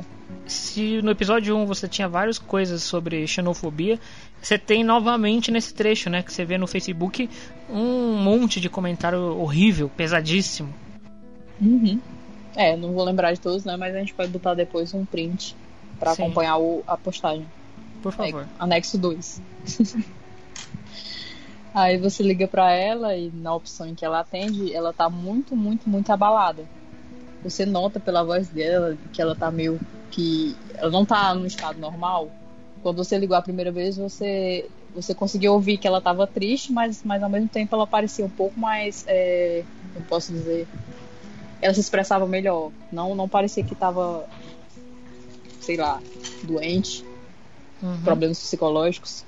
Aí ela conta que realmente ela, ela tá tomando medicação, que ela não tá conseguindo dormir e que a vida dela tá muito foda. E eu fiquei pensando depois que, sei lá, pode ter algum, algum dos, dos desfechos, ela pode até vir a se matar. De acordo com, com as suas. Uhum. com o que você fez, como você interagiu com ela. E eu fiquei bem triste. Porque é uma das personagens que, que fez realmente a gente se importar. Por mais que a gente tenha convivido com ela, sei lá, uns 15 minutos. Sim. Já, já, já teve um certo peso. Aí eu queria levantar um debate. É, a Layla, com tão pouco de tempo de tela, e nesse episódio nem tempo de tela tem, só tem voz. Vocês acham que ela é, tem tanto carisma por causa do Life is Strange anteriores, com as suas personagens femininas que eram tão boas quanto? Ou, sei lá, qual é o motivo dela ser tão bem quista? Porque muita gente gosta dela. Ela é legal, basicamente. É, eu achei ela legal. ela é o que o Chan não é, ela tem personalidade. É. Uhum. Você sabe, por mais que você não conviva com ela, você sabe quem é ela. E a gente não sabe quem é o Chan, mesmo a gente sendo o Chan. E eu acho isso meio. meio foda. A gente conviveu 15 minutos, sabe mais sobre a Layla do que sobre o Chan, que a gente convive dois episódios. É. E eu fiquei abalada porque no meu jogo, né, no, no, episódio 1, eu não fiz a ligação pra Layla lá do motel, né? Uhum. E quando eu liguei pra casa da Layla, quem atendeu foi a mãe dela. A mãe dela, tipo assim, com uma voz bem de uma pessoa que tá sofrendo e tal, falando que a Layla tá internada numa clínica. É, não sei se dá a entender que ela tentou suicídio, se ela internou porque ela surtou, não sei o quê. Mas o Sean ele mente, ele fala que que é outra pessoa, que é um outro amigo e tal. Mas depois que ele desliga o telefone, ele tem a certeza, ou quase certeza, de que a mãe da Lala reconheceu a voz dele. Então, assim, para mim, né, que tipo, se arrependeu de ter de não ter ligado para lá no primeiro episódio, eu espero realmente que a mãe dela tenha reconhecido a voz dele, porque eu não quero que aconteça nada com a Layla, né? De ah, uma coisa que eu esqueci de comentar, que ela fala que teve que mentir na polícia por causa dele. Que ela uhum. foi interrogada várias vezes, provavelmente por causa da ligação e mentiu para a polícia. Não sei se no, no que não liga ela, ela também passa por isso. Imagino que sim, né? Já que ela era a melhor amiga dele. É. E é, eu acho que toda aquela. O, vida que ele tinha antes, todo mundo acabou sendo tendo que ser interrogado. Interrogado? Acho que todo mundo teve que ser interrogado. Ainda falando sobre o computador, né? Você- 56% das pessoas não usaram o laptop do Stephen para fazer login no, no negócio lá no, no Facebook deles, enquanto 44 fizeram login no no, no, no perfil, né? Eles não falam que rede que é, só falam perfil. Enquanto é legal que as outras opções de você entrar no blog do do Broad, essas coisas não contam como estatística. E sobre ligar para Laila. Ele, é, usar o telefone para ligar para Laila dá 21%, 21? 27% das pessoas. Enquanto não Nossa. ligar para Laila dá 66 por 65%. 65 não quiseram ligar para Laila e provavelmente vai- vão matar a Laila lá no futuro. Hum, 7% Assim, eu, eu mesma não me entendo porque eu não quis fazer o login no computador pra, tipo, a polícia não me achar, mas eu fui lá ligar pra casa dela de boa, tipo assim, ah, isso aqui não vai dar certo não, hein? É. Eu acho- O telefone dela não deve estar grampeado, né? É, então. Eu acho que é mais perigoso você ligar do que você fazer um login no Facebook, né? Eu acho pô- que esse negócio do Facebook era, era por causa da avó, não tinha nem a ver com polícia. É, então. Porque ela ia ver que você descumpriu as regras dela e ficar puta. Aí eu nem, Eu nem nem, pensei nisso. eu nem fiquei preocupada, porque ela é muito religiosa. Eu imaginei que ela fosse aquelas pessoas bem fundamentalistas mesmo. E porque ela tem um laptop na casa dela? Porque um dia ela foi diferente. Talvez a filha dela se influenciou pela internet e fugiu de casa. E é legal você ver também que o avô tava fazendo várias pesquisas sobre o negócio que aconteceu em Seattle, né? Então, Ah, é. Uhum. Coitado, também é, é vítima, né? enfim, concluindo aqui as, os- as estatísticas, é, 7% não conseguiu falar pra Laila e mentiu pra mãe dela. Enquanto 1% não pôde falar com a Laila e disse a verdade pra mãe dela. 1%. 1%. 1%. Três reais? Três reais. Três reais? 1% falaram, sou o Chan mesmo, senhora dona mãe da Laila, e é isso aí, foda-se a polícia. Senhora dona mãe dela. A sua foi o quê? Aí eu liguei, falei com Laila, falei, é, perguntei sobre a vida, como que vão as pessoas por lá. Falei da bruxa do amor, porque se ela continuar sendo a bruxa do amor, ela disse: Foda-se, eu só me preocupo com vocês dois. Ah, ela é maravilhosa, por isso que a gente gosta dela. Porque ela, mesmo no momento de crise, ela diz isso. Cabe também um elogio pra dubladora da, da Laila, que em, novamente em 5 segundos fez uma voz de choro muito melhor do que os dois episódios do Chan. Pô, Gente, uma coisa que me incomoda demais, me incomodou demais nesse episódio, que toda vez que tem alguma interação do chão com o objeto, ele dá uma respirada. Sim. Ele dá uma bufadinha, tipo. Sim. Aí fala alguma coisa, fala, pelo amor de Deus, bicho, pelo amor de Deus, tá cansado? É verdade. Tipo, com a tá, Max. Com a Max fica bom, fica sensual, fica bonito, fica enigmático. Fica assim, Mas com ele fica horrível. Nossa, mas toda hora. Aí interage com o objeto eu falava, lá vai ele, dá respirada. Aí dava respirada. Eu falei, nossa, esse cara não se ajuda, não me ajuda. É o Darth E ainda sou ele. Essa é verdade. Ai, ai. E eu acho que por causa da, da Hannah, acho que ficava bom porque ela tem a voz rouca. A voz rouca da Max combinava com as respiradas, mas eh, ele não, ele fica com a voz chorosa, não combina. She must have recognized my voice. Fuck, Layla. What kind of friend am I? Tipo, ele tava bem, aí pega a foto do pai. Ai, meu pai morreu. Aí voltava pro normal. Enfim, depois de, né, prioridades, vamos ligar pra Layla, vamos mexer no computador, né? Nós vamos salvar o irmão de qualquer burrice que ele vai fazer na casa dos Reynolds. É porque não é nos Reynolds, é nos. Eu é, errei. Christensen. É, eu errei. Eriksen. Reynolds é os avós dele. Eriksen. Eriksen, pronto. Christensen. Christensen é a mistura dos dois. Tudo a ver, viu? É, ele vai lá e vê pela janelinha e já fica puta merda, o que é que esse menino tá fazendo? Aí vai entrar na casa do, do, do Chris e ter outra conversinha com ele. Que você escolhe. É, porque você escolhe ou ir na dele, ser gente boa de novo, ou então dar um, um carão nele. Um sermão velado. É. Alguém escolheu o sermão? Acho que não, né? Eu escolhi o sermão. Cara, eu não lembro. Não, só, só isso. Fala, amigo, isso é perigoso, não faz isso. Eu acho que foi isso que eu fiz. É quase um grandes poderes trazem grandes responsabilidades do, É. do amigo ali. E o, o de você escolhendo ou não, né, a- o sermão, você tem que em- embarcar na história do, das crianças, porque entre o prai, o prai, entre o o entre o pai junto, né, e aparentemente ele está sóbrio dessa vez. E e você tem. Aliás, eu acho que esse é um, um momento meio chato no, no que tange a história, porque ela é muito rápida. Você fala, pô, você acabou de apresentar esses dois e já tá aí, você nem sabe direito quem é. Quem não jogou Captain Spirit deve ficar muito perdido. Sim. Porque ele te dá o quê? Que você descobre sobre a vida deles porque pelo uma, uma fala que a avó te dá lá atrás e não. Talvez quem não tenha jogado não tenha se, se influenciado tanto.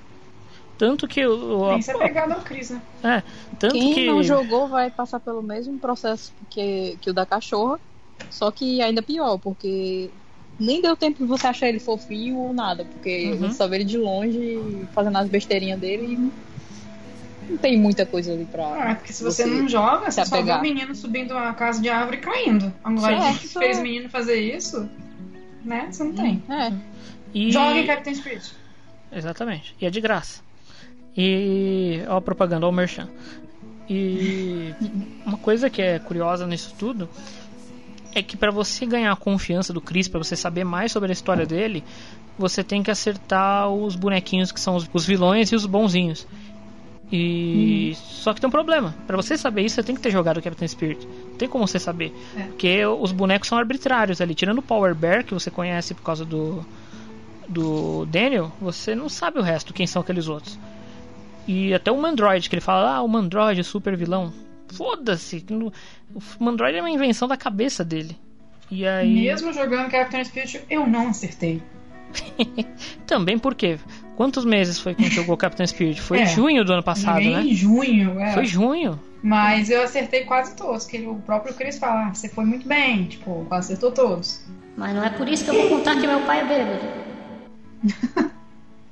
É meio, meio arbitrário isso. E. Acho que essa é uma parte ruim, mas o que mais me incomodou, acho que fez foi. Me deixou. Me tirou do jogo. Foi o fato de você não ter uma opção nesse momento de dizer não. Não quero ir no centro me expor enquanto o pai fica É. forçando. Todo mundo ali tá forçando você a fazer isso. Era simplesmente falar não, não vai. Não era só não ir. Tipo, dá, era óbvio que ia dar problema. Claro que aquilo ia dar problema. Só existe uma regra. jogo quer que a gente tenha problema. É, então, esse, é o- esse foi um problema grave que eu tive, porque é, nada ali faria sentido o, pro Shan concordar com aquilo. É estúpido, não faz sentido, não tem porquê. É. Porque mesmo se você for o super protetor, principalmente se você for o super protetor e quer resguardar o Daniel de todas as maneiras, você não ia aceitar isso. Não. Sim, eu queria acrescentar que, além de tudo, ele já tem uma certa desconfiança com o pai do Chris. Que Uhum. ele não é um bom pai. Ele desconfia que, sei lá, bate no menino. E do nada ia aceitar ir para pro centro com ele. Não faz na, nenhum sentido, assim, Não. no contexto da história. Eu acho que faltou nessa parte aí do roteiro criar uma alguma justificativa que fizesse ele, sei lá, alguma coisa. Ah, não, tem que ir porque tem que ir. Não, eu simplesmente, ah, deu vontade, a criança quer ir, vai ser rapidinho, blá blá blá. Não, não, não me convenceu. É, não faz sentido. A, a A gente única. não gostando, Assim, estamos xingando muito o Don't Nod, ela não merece. O erro. É a vida, né? Desculpa, desculpa, Don't Nod. acho Mas que o, o único sentido que teria em ele ir pro centro é se os meninos fossem. tivessem ido antes. Eles tivessem ido com o pai do Chris, que eu esqueci o nome, Charles. E ele tivesse ido lá pra resgatar o- a criança, não Uhum. ir junto porque simplesmente o, o, o Daniel quer. Aham. Não é, não é pra ser assim. Ele vai fazer a vontade do menino, passou o tempo todo mandando ele, agora vai fazer Sim. a vontade só porque sim. É muito arriscado. Exato. Foi muito arriscado isso. É. Você tá sendo cauteloso desde o do meio do episódio passado e do nada você vai se arriscar tanto assim? Pois é. Nem de casa tava saindo, aí agora vai no centro. o, o pai Não, é é. alcoólatra do outro. Isso porque ele foi na casa do Chris, justamente porque o Daniel saiu de casa. Tipo, meu Deus, ó o menino. Perigo. Não, vamos lá, meu filho, vamos. É, eu. E, novamente, a gente tá. A gente tá, tá tratando de uma cidade pequena, uma cidade cujos avós dessas crianças estão sendo procurados pelo FBI estão de plantão e que todo mundo conhece, todo mundo ali. Tipo, duas crianças latinas. É, a avó dele é do, a avó dele é do negócio de um coral também. É. Ela é uma pessoa conhecida na cidade. Sim. Você percebe que ela não é um, uma pessoa que passa despercebida. Então é muito arriscado. E eles chamam muito atenção, especialmente porque tem foto deles em tudo que é jornal. Todo mundo sabe que estão sendo procurados, que os avós moram na cidade, então é um ponto que eles podem ser vistos. É... Cara, não, não deu certo, não ficou bom essa parte. É igual quando a Max vai com a Chloe pro, pro Ferro Verde à noite. Sim. É a mesma. recebeu a mensagem do Nathan. A, a, a gente... vou, vou me desfazer do corpo da Rachel. Não, isso porque ela fica assim: vamos parar de fazer barulho, de fazer muito barulho, e ela com a lanterna. Vou fazer barulho, não, mas pode ser vista. É, vai que o cara. que o assassino misterioso era um cara cego. É, é com certeza. Enfim. É... Mas ok, a gente vai relevar porque eles precisavam de uma saída de roteiro para fazer a história andar. Então, mas foi meio foi porca, uma solução bem porca. E aí eu acho que a gente entra no reino encantado dos bugs, né? Porque acho que esse é o cenário que tem mais bug durante o jogo inteiro. É mesmo.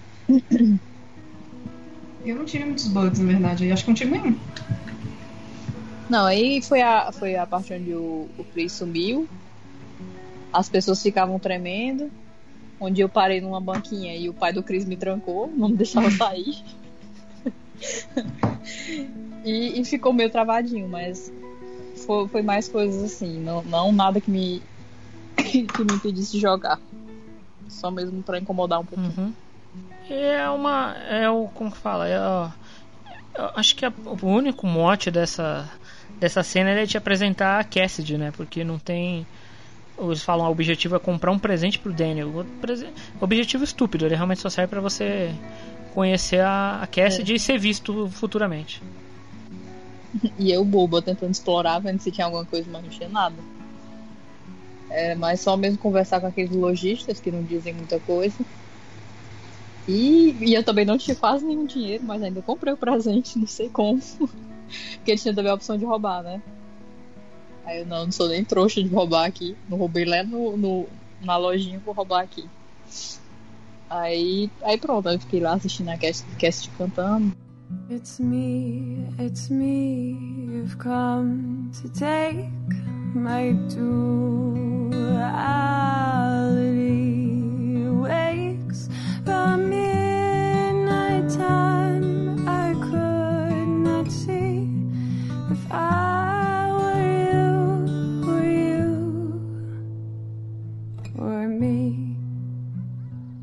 We played the game with skillful ends, and so I asked for your demands.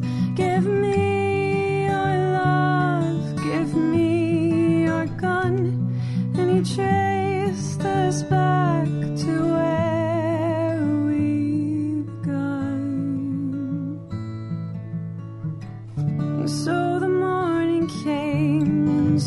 the night away, and I was looking for a way to disappear amongst the quiet things and all these empty streets. I found a way, I found a way to reappear.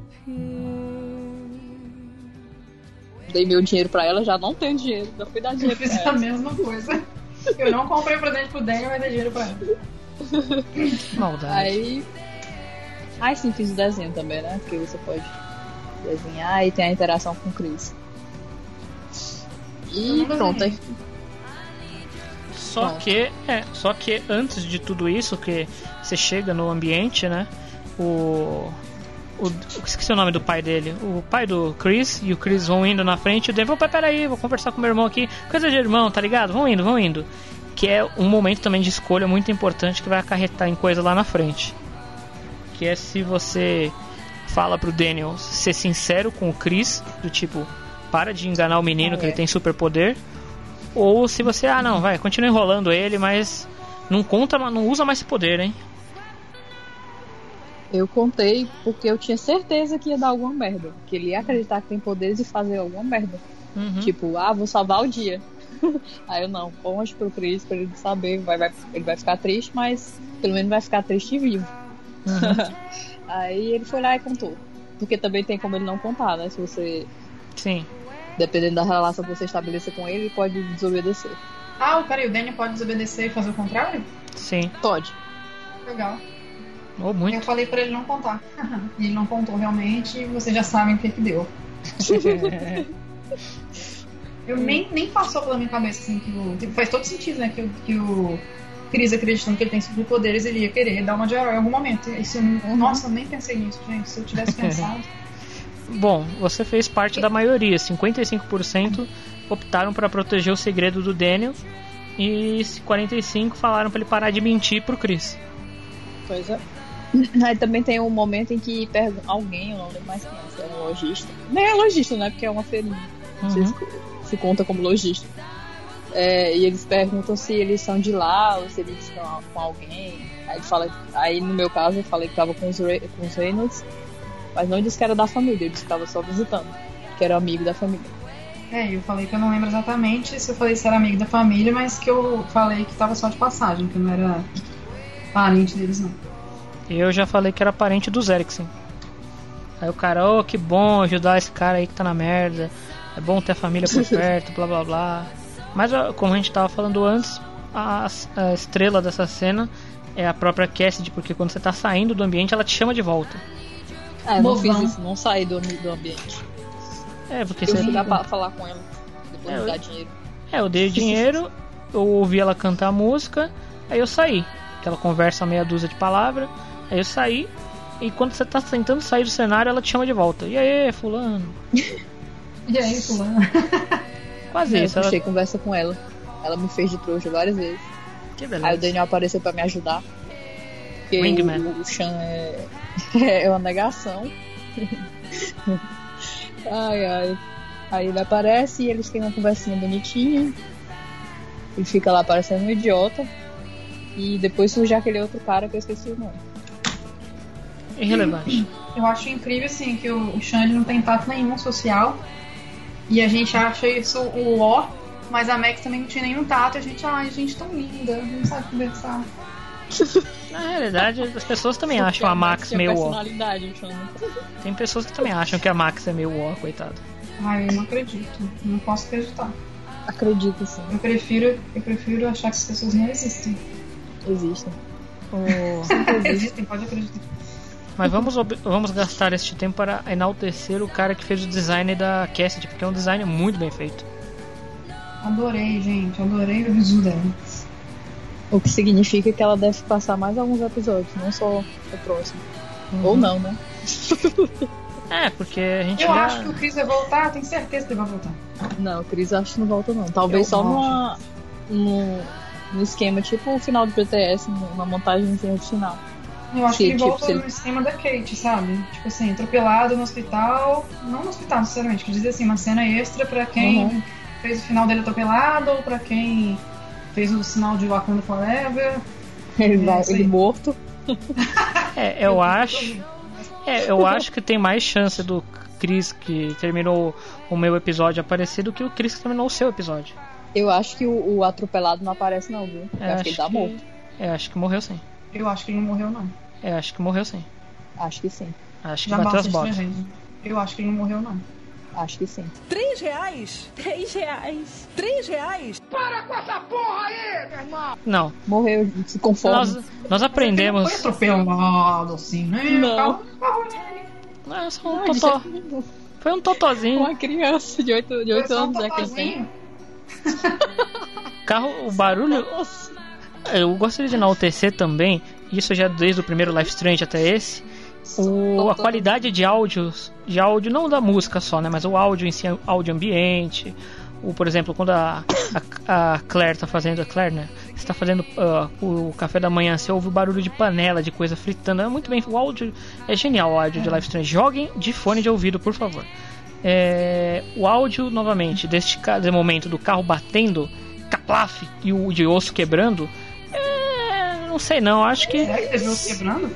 Muito. Eu acho que se ele não morreu, ele vai fazer um cosplay de Chloe do Realidade Alternativa. Uau. That was dark. Ia ser pior. Ia ser ainda pior. É melhor ele morto mesmo. Perfect dark. O que, que a gente tá É, falando que mesmo? que a gente tá, porque a gente tá toda hora pulando. Só você quer da Cassidy. É, a gente falou da Cassidy, tem que falar do, do que acontece com a, que aparece o cara e tal.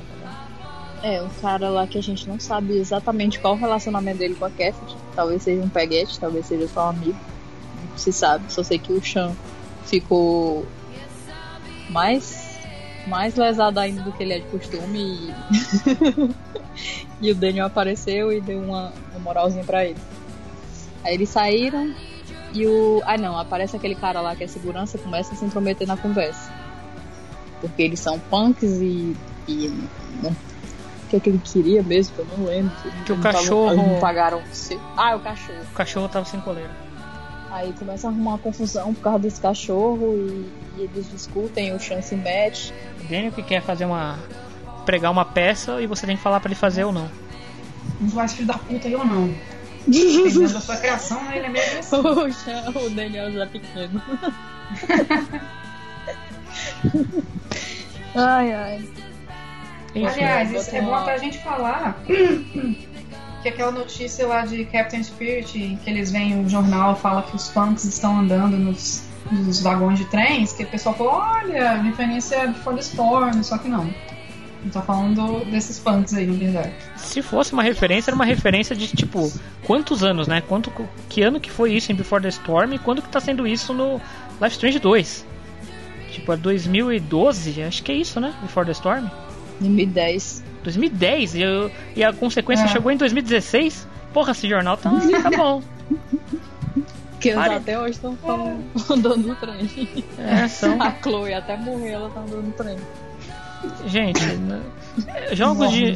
São empresas diferentes. Não queira achar coisa similar. Gente, a gente tem que entender que a Dontnod, ela não considera Before the Storm.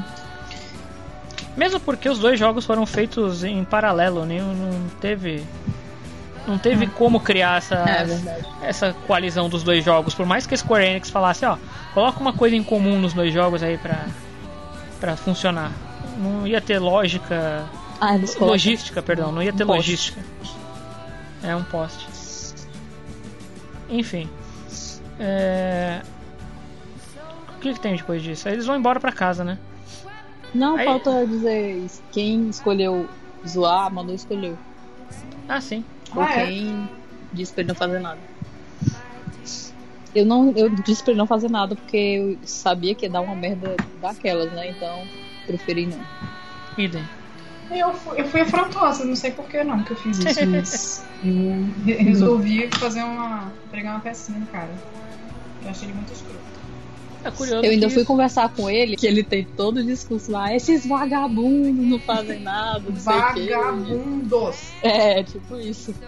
Aí fica lá dizendo é, todas essas, essas é, esse senso comum de falar, ah, mas eles não trabalham, então só aqui é, sem fazer nada e, e custando pro poder público, blá blá blá, esse tipo de coisa, né? Uhum. Mas eu fiquei na minha porque eu não queria confusão. Mas e também não, não fiz nada contra ele. É, eu só peguei o presente não do Daniel. Eu só peguei o presente do Daniel e fui embora. Falei, foda-se, não tô. Não estou sendo pago. Ah, alguma coisa que eu fiz diferente Eu aqui. peguei o presente também. Não peguei porra nenhuma. Eu gastei dinheiro todo com a, com a mendiga gostosa. Olha só. Oh, Gente. É.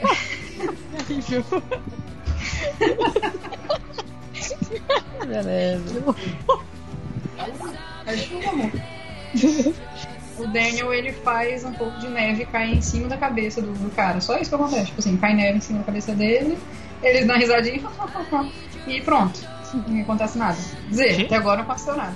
Genial. Mas, assim, aí entra uma parte que se a gente falou a fundo ainda, que dependendo de como você educou o, o Daniel até então, ele fala de uma forma diferente pra você nessa cena também. Tipo assim, Ah, não liga porque aquela velha pensa, falando da avó dele.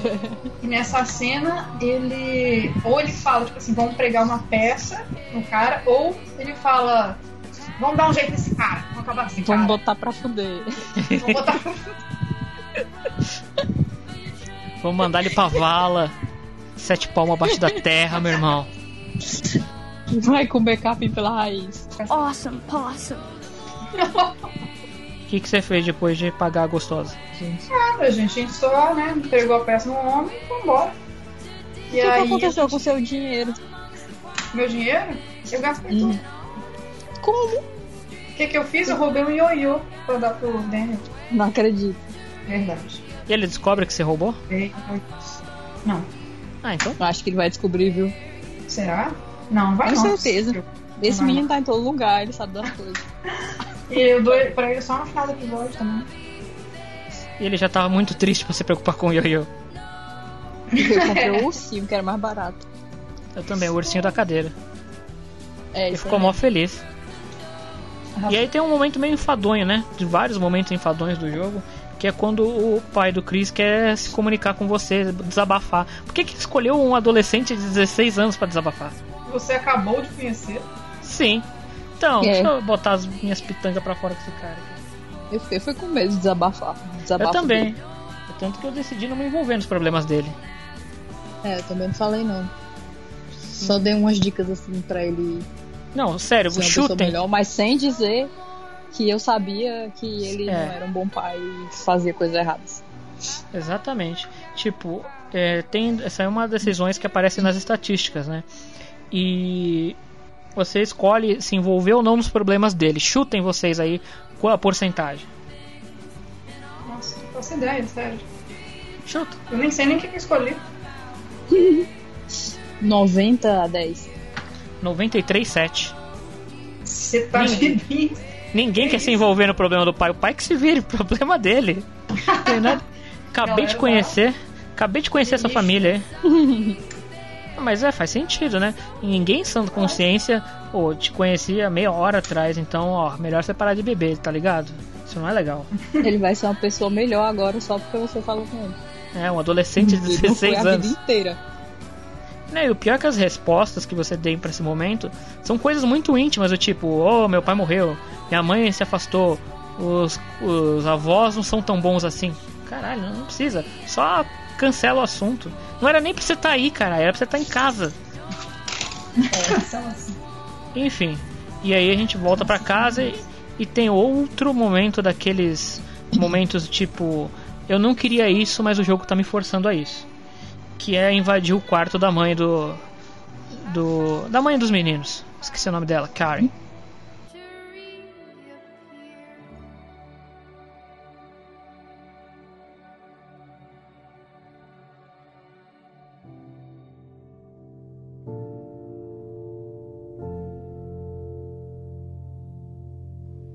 Só ia dizer que os avós dele estão na missa mais longa do, do, do ano. Que começou de manhã, eles já voltaram Ah, de tarde. galo. É. Eles chegam de tarde na casa e eles ainda não chegaram. E é, é tipo, o, o Sean passa o episódio inteiro, o episódio anterior, cagando pra mãe e do nada ele, ah não, tá ok, o menino merece entrar no quarto. E eu achei bom, porque eu queria entrar mesmo. Você, enquanto player, eu entendo, mas o, o Sean do nada fala, não, tá ok, vamos lá. É igual a Chloe no Before the ele Storm. pode se amaciando quanto a isso. É, eu acho que ele tem a curiosidade, mas ao mesmo tempo não quer dar o braço a torcer de ter a curiosidade. Tipo, E às aí? vezes ele fala o nome, ele fala mãe, mas não quer falar mãe. Uhum. Fala Karen, faz, ele Ah. se policia pra falar de um jeito. Uhum. Aí eu imagino Ele, que ele. finge que ele não tá nem aí, mas ele tá, né? É, isso. eu imagino que ele tem um ressentimento muito grande, por isso ele não quer se envolver, mas ao mesmo tempo tem aquela vontadezinha lá no íntimo dele que é, vamos pelo Daniel, mas na verdade ele quer também. Então, aí Eu é, seja isso. Aí é, é que faz falta você ter um conhecimento do pensamento do personagem, porque você não sabe o que, que ele É. pensa. Se tivesse que nem a Max, que a gente, é, por exemplo, imagina que se não tivesse aquele momento do diário que você começa a descobrir que a Max está descobrindo que se tem sentimentos pela Chloe. Você ia falar, tá, esse momento do beijo, se você escolhe não, é porque ela não gosta. Não. Tanto que você tem os- todos os desenrolares de todas as ações mínimas da Max no diário. Aqui não, você nunca sabe o que, que o Sean pensa de verdade. Uhum. Não importa. E aí, vocês arrombaram a porta? Não, achei a chave. Eu não achei. Depois de muito procurar. Se eu não me engano, não, eu não achei a chave não. A gente arrombou a porta. Aí nesse momento também o Daniel fala: Eu posso arrombar a porra dessa porta se eu quiser com os poderes. Ou então ele fala: Eu posso, né, destrancar a porta com os meus poderes. Por obsequio. Por obsequio, eu poderia é, destituir esta porta de suas dobradiças utilizando meu poder mental. Meu Daniel foi praticamente um anjo, fez, fez isso mesmo. Mas depois ele foi um pouco afrontoso com a vovó. Eu tenho direito de entrar nesse quarto. Eu tenho direito de ver a coisa da minha mãe. Tem mesmo, não tá errado. não. A vovó foi escrota, Sabe ser então. afrontoso quando precisa. Exatamente. É, eu eu procurei a chave até o fim, mesmo o Daniel sugerindo, ah, mas eu posso arrombar a porta. não vai arrombar a porta, não. Eu vou achar essa chave. É do tipo, ó, mais cinco minutos. Se não achar em cinco minutos, eu vou abrir. Tá acabando o tempo, vou abrir, eu vou abrir. Você fica rodando assim a casa inteira, a casa inteira não, né? O, quarto e, e toda aquela regiãozinha de cima, atrás dessa, dessa bendita chave. Aí ele abre o guarda-roupa, acha os presentes, não quer ver o que, é que tem nos presentes. Na onde não ia olhar? aí, foi- aí acha outra chavinha, acha outras coisas, né, dos avós, e uma chavinha que você imagina que seja da porta, mas não é a, chave de, das joias da, da avó dele. Que aquilo ali tá na cara que, que você acha, só pra ter aquela discussão que acho que vocês não vão ter porque vocês arrombaram. Que ela disse que ela, ele abriu coisa da joia dela só pra ter essa discussão, na verdade. Eu imagino, porque você não encontra nada lá, você Sim. encontra só as joias e, e, tipo, acho que é dente de leite da mãe deles, uma coisa assim meio bizarra. Aí você fecha, continua procurando, procurando, procurando, até que acha uma roupa que tá no cesto, no cesto de, de roupa suja. Vacilou, hein, vovó? Vacilou. acesso ao quarto. Vacilou, vovó vacilou nessa aí. Vacilou demais, né? Porque tinha vários cantos melhores pra guardar essa chave. É mais um momento que você.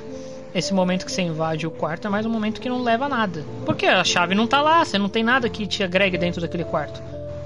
Não tem uma Ah, não, informação. só fazer a gente demorar mesmo. Sim, é, não tem uma informação. É, só pra ou continuar chave. pra achar a chave, ou fazer de novo o Daniel usar os poderes dele pra algum fim. Sim. É, eu acho que é justamente isso, porque dá um trabalhinho você achar a chave. É mais um momento do episódio Se que você você não perde tempo. por nenhum tutorial. Você tá perdendo muito tempo nesse episódio em coisas que não te agregam muito. Tipo, o olhar o notebook agregou a história. Você vê o post do Brody, você vê que ele lembra de vocês, fez um post mó bonito, inclusive, leiam se puderem. É, enfim. Mas ali dentro, ali dentro não tem nada. Não tem porra nenhuma. Uma coisa que você. Uma coisa que você descobre no quarto que Hum. agrega um pouquinho à história é que o avô dele é. Ele é conservador, mas ao mesmo tempo ele parece uma pessoa boa. Tipo, Ah, não é porque ele tem sei, aquela sei. visão política mais. Aham. É, aquela visão política dele é que Olha aquilo gente. afeta a ponto dele ser preconceituoso, xenófobo, etc. Sim, sim. Pelo contrário, é uma boa pessoa. Aí, gente. Que é justamente a aí. Dontnod mostrando os dois lados da coisa. Você Uhum. que não, não cria aquela coisa estereotipada de ah, ele é malvado só porque é desse jeito. Uhum. Achei interessante. Verdade. Mas. E fica por aí, porque você não tem muito tempo de explorar isso, já que o episódio tá acabando. Mas é legal para pro, pro jogador, mais pro player do que pro, pro Sean e pro Daniel. E. E só isso também. Acho que você vê uma foto deles lá, também não agrega nada. Acho que é só isso. E que mais? E aí você vai pro quarto, né? Arrombando ou não arrombando, você vai pro quarto. E aquele quarto deve ter um cheiro de mofo. Nossa. Deve. Eu tava esperando, sei lá, que tivessem corpos lá dentro, porque assim. Nossa, o que, que tem nesse quarto? Não posso ver.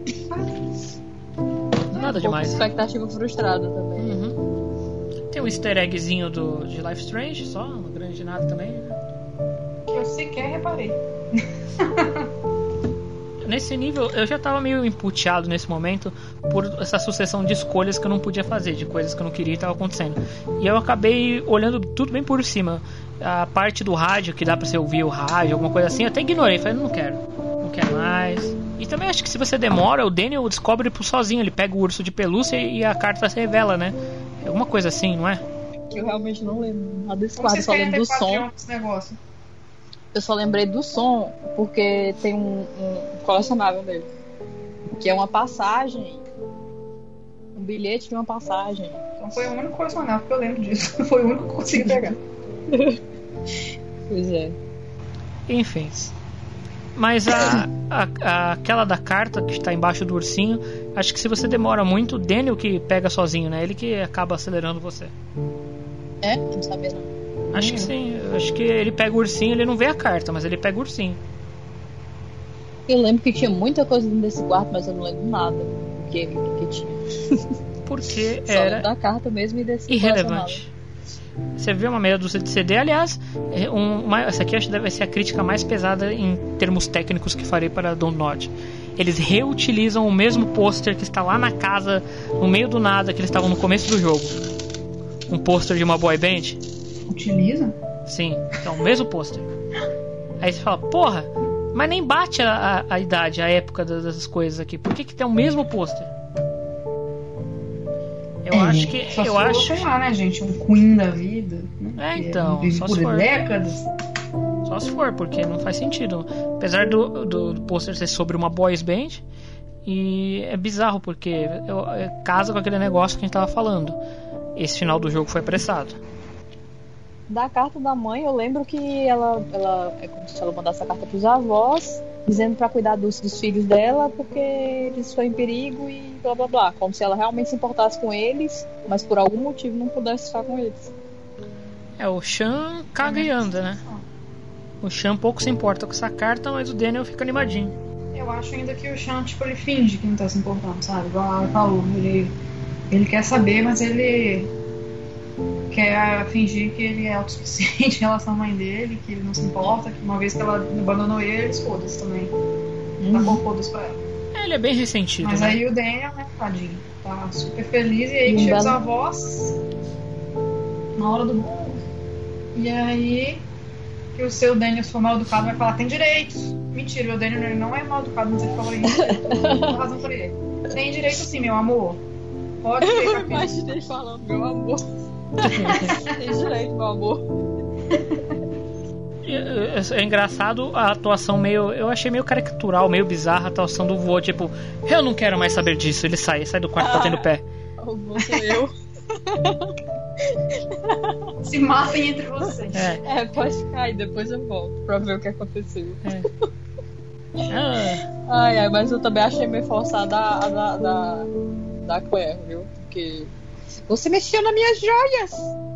Meu É, Deus do isso céu, eu não o menino vi. nem tocou nas joias, só foi abrir e fechar a gavetinha. Como é que ela sabe que ele mexeu nas joias?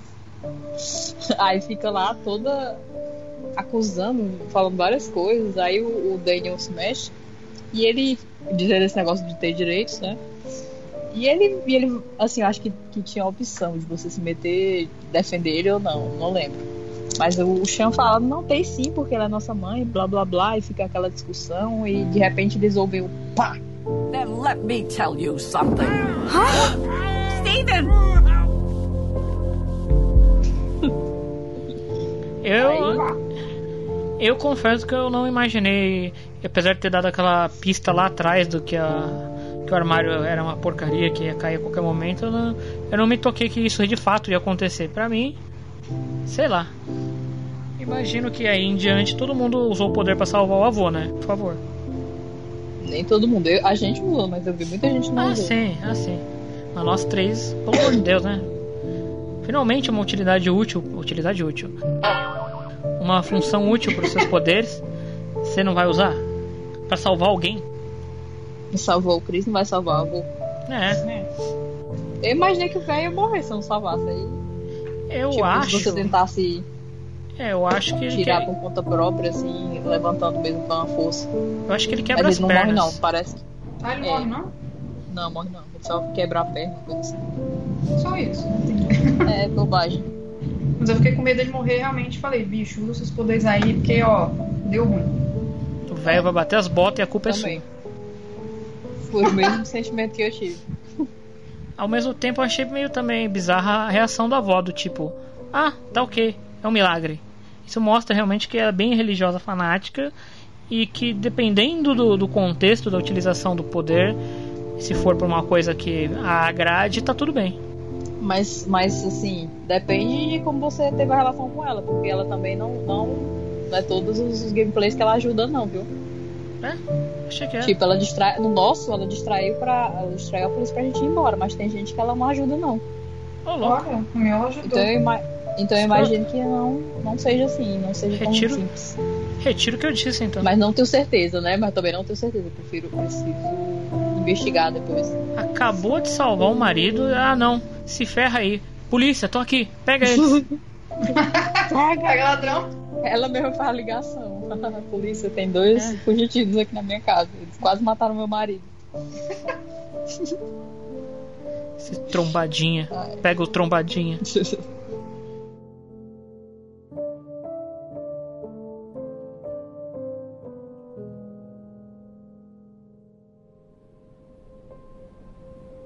But that, going through our stuff, our personal belongings, well, that shows you don't respect us.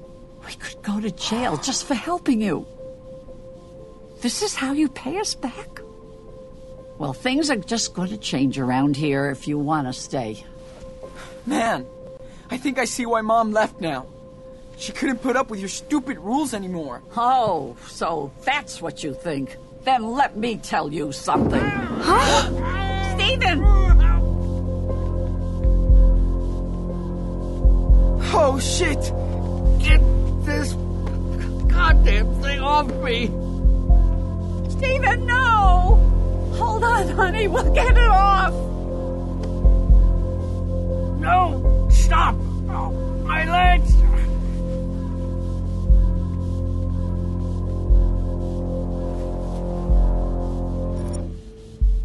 Do it, Daniel! Now! Do what? What's going on? Oh, Lord, what? What are you doing, Daniel?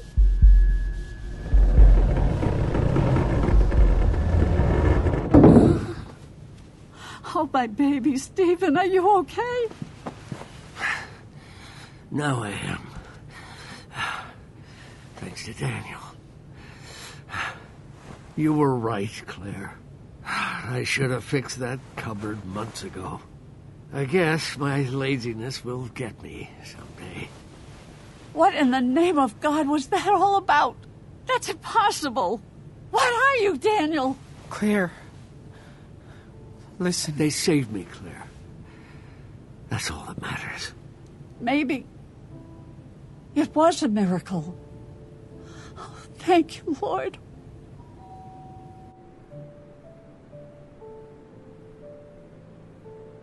It's, it's the sheriff. Stephen? Claire? Sean, I didn't. About your. We didn't call them. I know, Grandma. Someone called us. We know they've been here. Apparently, someone logged onto your grandson's Facebook page. Sean, what are we gonna do? Go hide in the garage. No. No. No way. If the police searches the house, that makes the two of you accomplices. Get your bags and go out the back door. I'll distract him. Really? Yes. No. get the hell out of here. I know you're in here. Your car's in the driveway. I'm so sorry for everything. I wish we could have helped you more. I wish you could stay here with us. Watch out for your brother, Sean. Yes. Be careful. We'll see you as soon as we can, okay? Thanks for helping us. Both of you. Oh, we love you. Now hurry up. Daniel, wait for me while I go upstairs. Então, aí eu, eu vou narrar minha experiência, que foi, como eu disse, esse final já estava me deixando bastante contrariado por causa desses problemas. E ele se encaminha para acabar o, episódio, se encontra com o Chris, sai todo mundo feliz, entre aspas, e acaba o episódio. Fala, puta merda, que finalzinho de episódio mais anticlímax, mais ok, deu tudo certo e continua a história. Mas aí, quando passa todos os créditos, acaba tudo, toca a musiquinha, você vai ver as, as opções. Tem as opções de Chris é atropelado, Chris não sei o que. Ela foi, caramba. Realmente, então tinha outros, outros finais mesmo.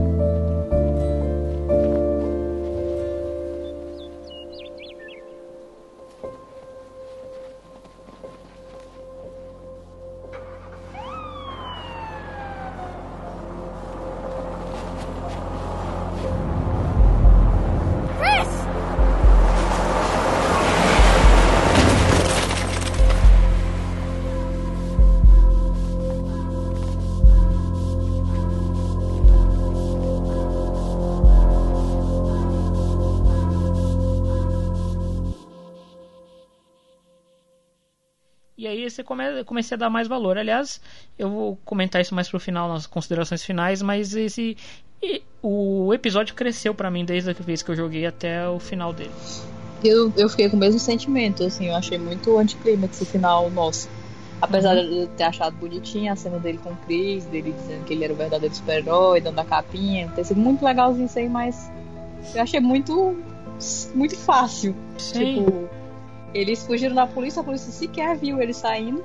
Sim. E eles seguiram a vida e pronto. Por isso ficou. Aí depois que eu soube que não era assim pra todo mundo, aí eu, ok, então tá certo. Tá tendo a variedade de finais que eles estão prometendo. Então isso é bom. É, assim, eu não tive esse final que vocês tiveram de Feliz pra Sempre. No meu caso, o a avó dos pistas policiais, né?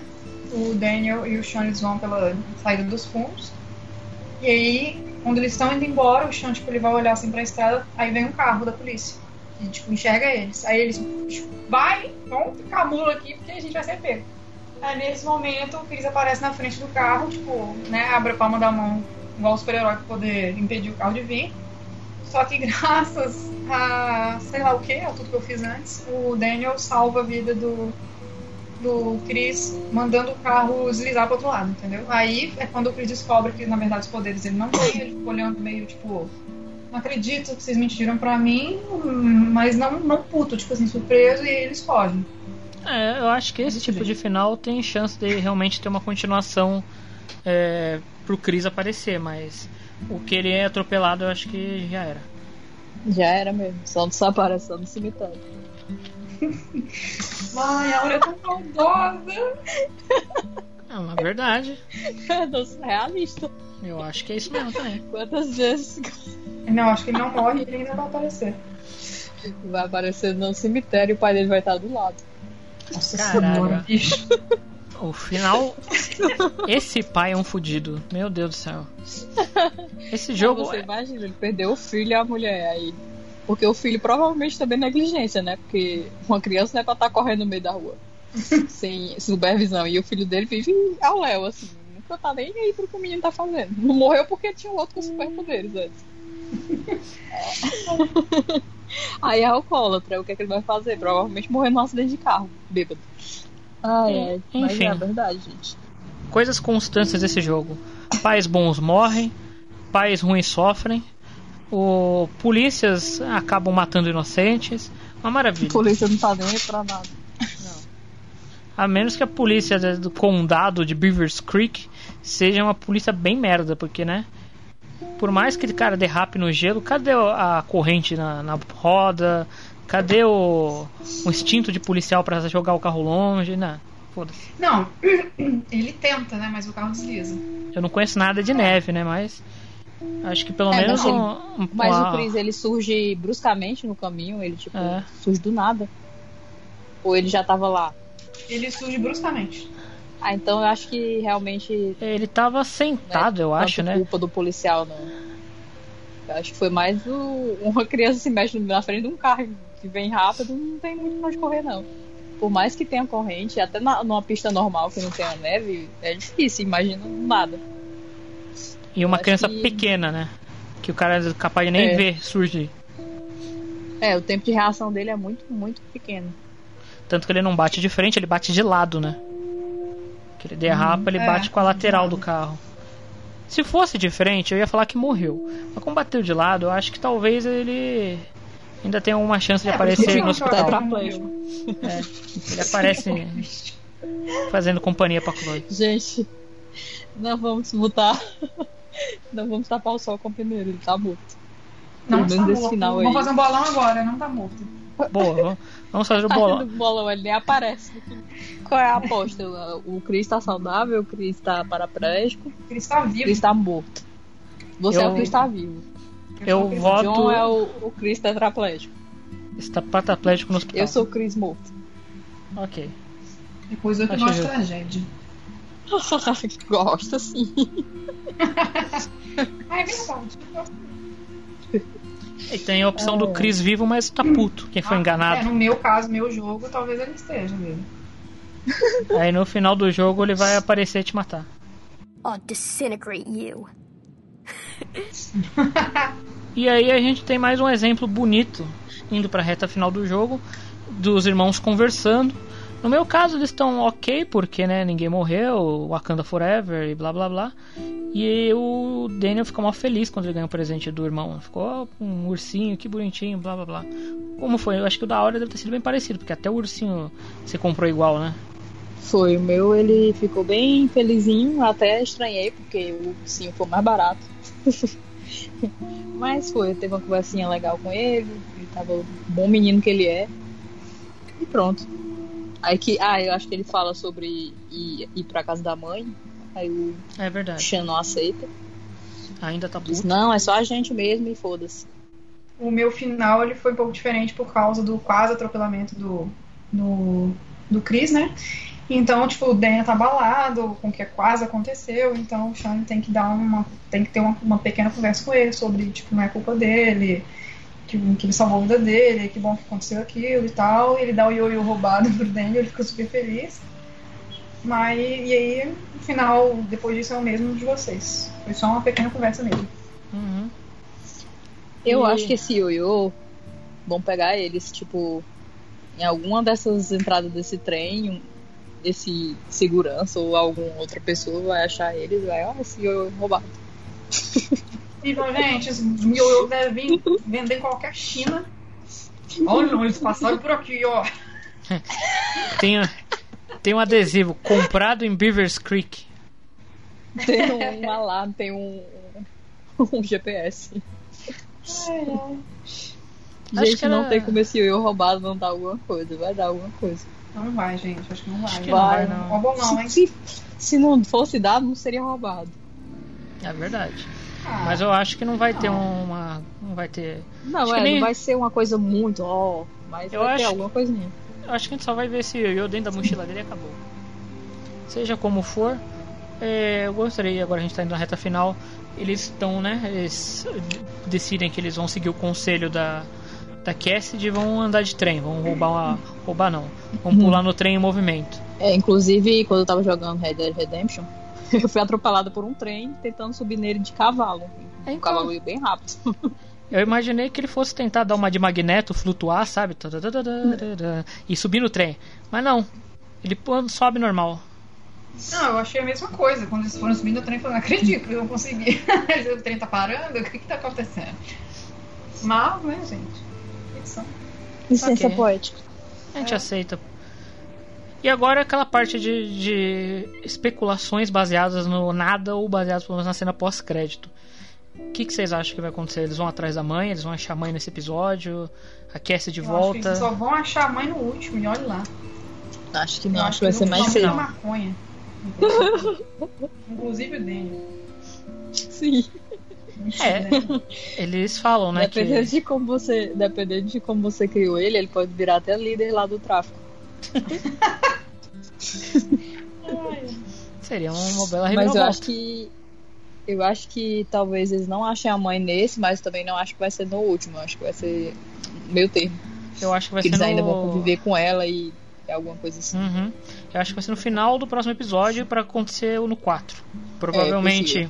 É, possível. Porque é, tem toda a pinta que eles estão indo atrás da. Eles vão acabar se encontrando com a Cassidy e a turma dela, né? Meio que o jogo não ia pôr aquele, eles naquele momento e apresentar eles se não fosse reutilizar no futuro. E você vê na cena pós-créditos que eles vão. Eles falam antes, né? Que eles estão indo trabalhar num negócio na Califórnia. E a gente descobre provavelmente vai ser nesse, nessa plantação de maconha. Lembrando que a Califórnia legalize, né? E eu acho que vai dar ruim, né? Porque em algum esse, esse é o jogo que dá ruim, sempre dá ruim. Vai dar ruim em algum momento nesse episódio, provavelmente envolvidos com essa turma aí da, da, da Cassidy. E a mãe deles vai aparecer para salvar ou alguma coisa vai acontecer que ele vai guiar até a mãe deles. Bom, não sabia. Que bom que você falou que é legalizado lá, então o problema com maconha eles não vão ter. Califórnia. Mas... Ou talvez tenham, né? É. Mas eu tô feliz que a Cassidy, tipo, aparentemente vai ser um personagem mais recorrente, né? Espero que ela não fique só nesse, nesse terceiro episódio. Porque, ai, adorei o uso dela, só quero ficar vendo ela mais vezes. É legal. Parece a Chloe, me lembra a Chloe. Mas, assim, é. É uma Chloe sem Não tenho ideia do que vai acontecer. A Chloe também é sem teto, né? Considerando o final que ela tá vindo. É, exatamente. ou ela é adotada pelos Caulfield ou ela vira sem teto. De qualquer forma, eu acho que é, realmente a estrutura do próximo episódio é mais interessante que você tá vendo que eles estão conseguindo finalmente ir pro sul, né? Porque eles estavam enrolados no- nesse episódio inteiro, como a gente falou, é muito arrastado, tem um monte de coisa que não anda e aparentemente, se eles vão se mover tanto geograficamente falando, acho que vai ser um episódio mais dinâmico. Espero-se que seja, né? Porque aí a gente entra no que a gente estava comentando antes sobre a análise total do episódio. Ele, de fato, ele tem os dois terços. O começo deles é bem devagar, é bem anticlímax até em alguns momentos. Especialmente quem tá falando da parte da cachorrinha, das atividades na casa, dos joguinhos que não, não levam muito a nada pelo tempo que você gasta neles. E no final ele é bem acelerado, é bem mais interessante. E esse final te dá vontade de continuar jogando o próximo episódio. Diferentemente, acho que É. no final do primeiro episódio, que ele é meio. Ele é, não sei se ele, se ele cria um cliffhanger tão grande assim do 1 pro 2, quanto Nem ele cria do tem 2 pro 3. cliffhanger, porque... Nem tem cliffhanger porque você já sabe que ele vai descobrir que o pai morreu em algum momento e você também já sabe que ele tem poderes. Não tem nenhuma revelação ali que. Não. Que diga, ah, e agora? Não, e agora vai continuar mesmo, porque ele vai continuar tendo poderes e o pai dele vai continuar morto. Eu acho que a revelação do 1 é tipo o pessoal que fala, achava que os poderes eram do Sean. Tipo, a gente mas- achava bem lá atrás, né? Eu achava que era dele. Eu não achava nada, me enganaram na lata. Meme do pica-pau fui tapeado. Fui tapeado! Mas o. Se você parar pra pensar, o, o final dos dois episódios, aquele lá era bem fechadinho num arco, né? Você não tinha tanta é, apreensão pelo próximo episódio quanto nesse. Acho que até a cena pós-crédito engraçadinha dessa da plantação da maconha deixa a gente meio. Ó, que legal, eles vão pra Califórnia, blá blá blá. É, eu acho que aquilo ali também foi pra. Agora que você disse que, que é legalizado. Foi mesmo para as pessoas terem uma falsa impressão que aquilo vai ser problemático, talvez nem seja. Talvez o problema seja outra coisa. É. É, eu acho que o problema realmente vai envolver nessa gangue do. Da gangue, nossa. Nessa turma da, da cast aí. Porque já teve gente levantando a possibilidade do cara lá ser barra pesada. Esqueci o nome do amigo lá. Ser barra pesada. Deles terem. Eles entre si, os dois terem algum tipo de relacionamento ruim. E eu acho mesmo que se eles são uma turma grande, vai aparecer mais gente. E a gente não sabe como vai ser a dinâmica de tudo isso. I can tell. A gente esqueceu um detalhezinho aqui de falar da- das estatísticas das últimas duas grandes decisões. Que foi: você deixou o Daniel usar o poder e ajudar o Stephen. Foi 82%, as pessoas têm bom coração. Enquanto 18% optou para puxar o Steven e ele quebrou a perna. Enquanto isso, na, na mega decisão, o policial foi atrás de vocês e o Chris foi atropelado. 43%, a maioria. O policial. Quantos É. Cris mortos? O policial foi atrás de vocês e o Chris não foi atropelado. 36%. O policial não foi atrás de vocês e o Chris ajudou vocês a fugirem 21%, minoria. Fazemos parte da minoria.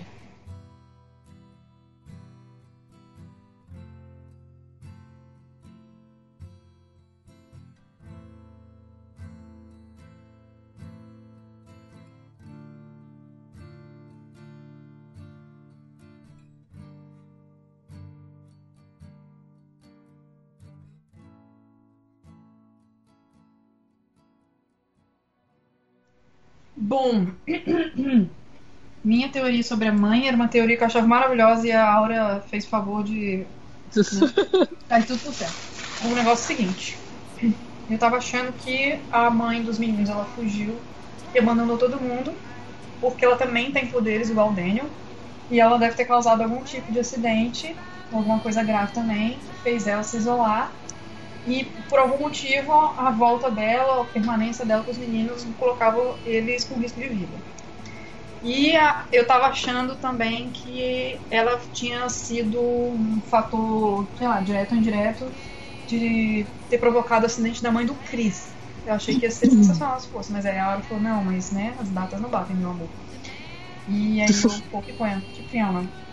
Mas eu ainda acho que ela tem poderes e foi por isso que ela fugiu. Basicamente é isso que eu, que eu teorizo sobre ela. Eu acho que todo mundo aqui tá meio já na expectativa que de fato a mãe deles também tenha poderes. Meio que virou um senso comum de muita gente. E se não tiver, eu acho que vai ser a maior frustração que tava todo mundo tendo. Eu acho que qualquer coisa que, que deixe claro que o único problema dela foi realmente, ah, eu tava de saco cheio da vida de casado e resolvi seguir outra vida vai ser frustrante. Eu acho que tem que ter um motivo a mais. Não pode ser só isso, porque vai ser uhum. muito, muito, muito sem graça. Vai ser uma quebra de expectativa pior que a da entrada do quarto. Também acho. Porque, sei lá, não precisa nem ser poderes, pode ser outra coisa. Pode inventar alguma história mirabolante para justificar a fuga dela. Porque uhum. se o pai dos meninos não ficou puto da vida com ela pela, por, por, ela ter deixado ele, deixado os meninos, então deve ter alguma boa justificativa. Que é. a gente ainda não sabe. Eu acho que tem realmente alguma coisa a ver com, com a questão religiosa também, por, pelo, pela reação da mãe, né? O pai nem tanto. O pai dela era.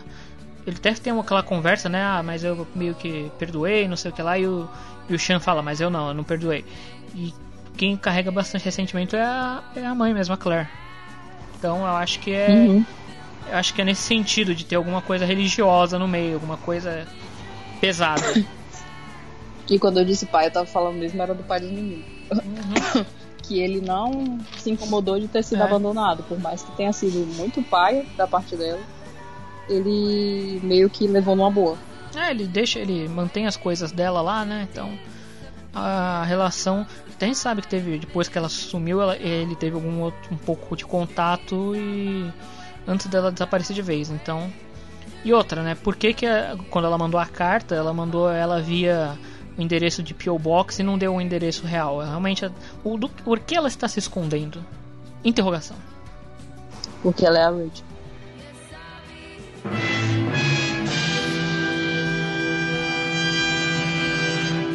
pom pom pom mas, mas assim, sem. Tirando a, a, parte da brincadeira, mas a, a, história dela, assim, pelo que você vê daquela carta com a amiga, de todas as coisas, é muito Rachel, mãe da Rachel. Que uhum. ela meio que foi presa a vida inteira dentro de casa, assim, parece que ela casou cedo pra sair, pra se livrar da mãe, que era muito. Que, que controlava muito ela e que privava ela de fazer coisas, tipo viajar com os amigos. E num determinado momento ela meio que viu que não era aquilo, que ela não estava preparada para tanta responsabilidade para uma vida de, de, casada, com filhos, etc. E sumiu. Então, é muito Rachel. Rachel e mãe da Rachel. É, se a Rachel não tivesse morrido, porventura, se ela tivesse casado com alguém que não fosse um psicopata ou um traficante, provavelmente seria esse o futuro dela. Também acho. Não, mas é, qual que foi aquela outra teoria que a Aura estava lendo agora há pouco, que era que tinha da pedra ametista, como que era? E? Que ela tinha esqueci o nome, é que prevê o futuro. Clarevidência. Isso, pronto. Deixa eu ver se eu acho meu. Mas baseado no que as pessoas acham que ela tem clarevidência? Baseado na pedra ametista. Que beleza.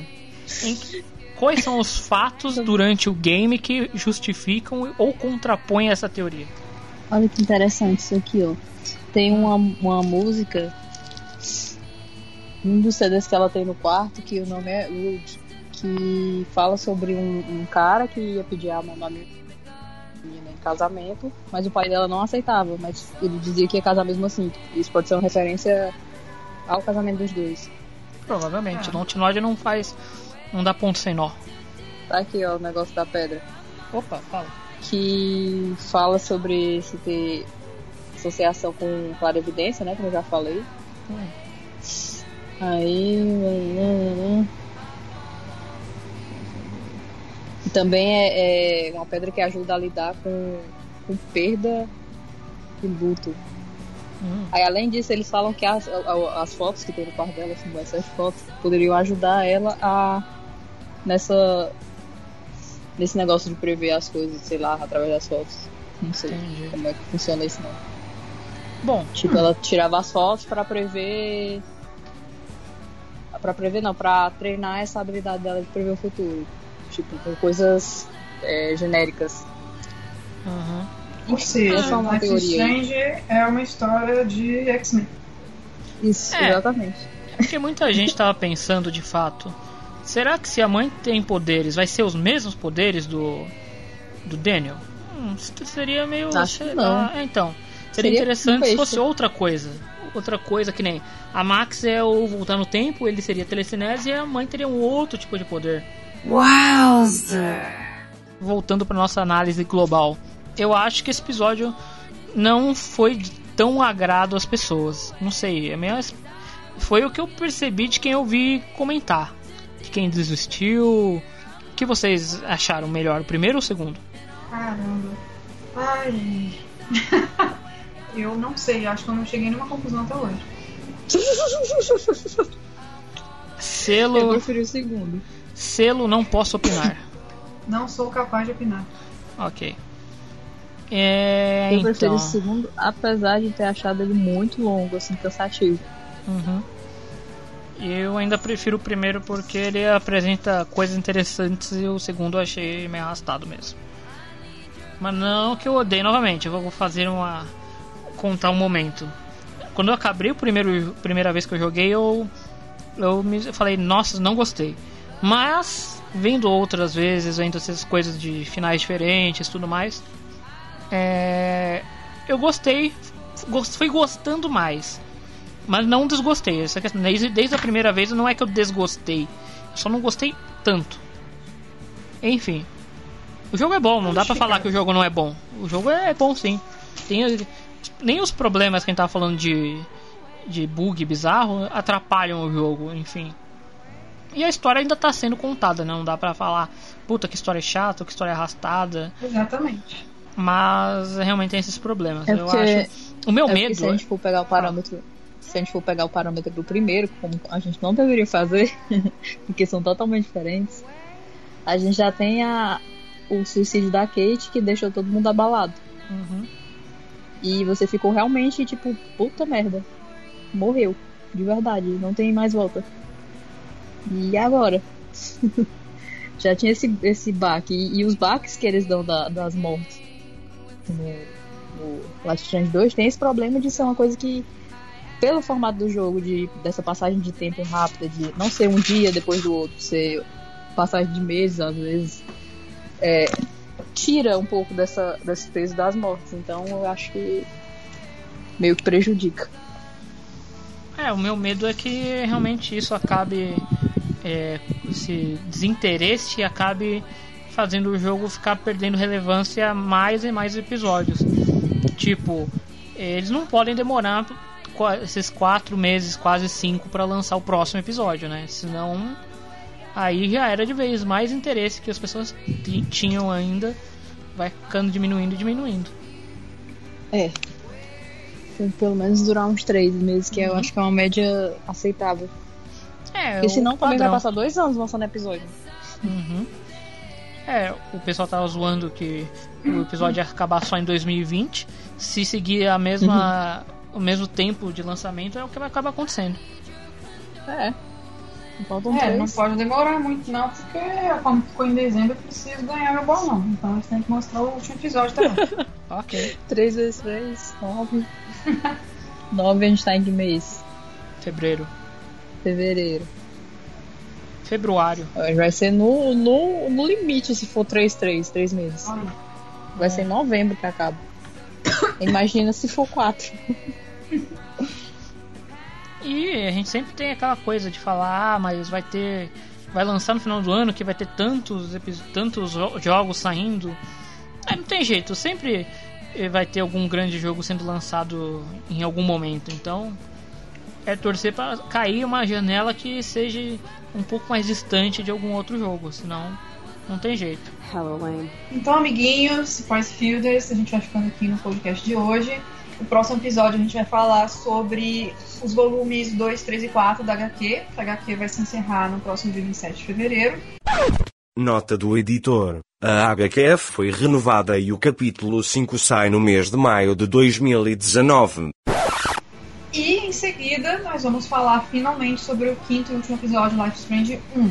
Então, se vocês tiverem alguma dúvida, alguma sugestão, alguma reclamação, alguma crítica, alguma declaração de amor, favor, mande pra gente nos nossos twitters, nos nossos, mais o que? Nossos perfis, nossos SoundCloud, grupo Life is Beautiful, o melhor grupo de Life is Strange da internet brasileira, que sabe do mundo. E é isso aí, beijos pra todos. Eu não tenho muita coisa a acrescentar, só, só que foi, foi bom estar mais uma vez com vocês, assim, depois de milênios. E esperamos estar aqui na próxima, não, não depois de vários meses dessa vez. Tchau, tchau. É isso aí, perdão pelo vacilo, da demora, da gente perder o ritmo, qualquer outra coisa que não tenha vos agradado e tenham paciência conosco e até a próxima.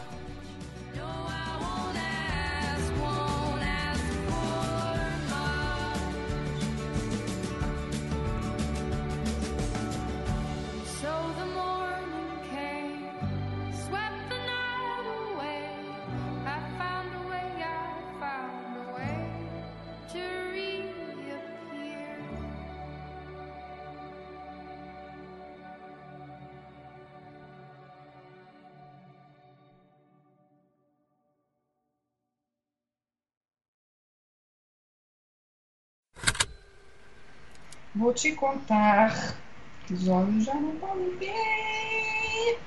Tava faltando cantoria. Foi mal.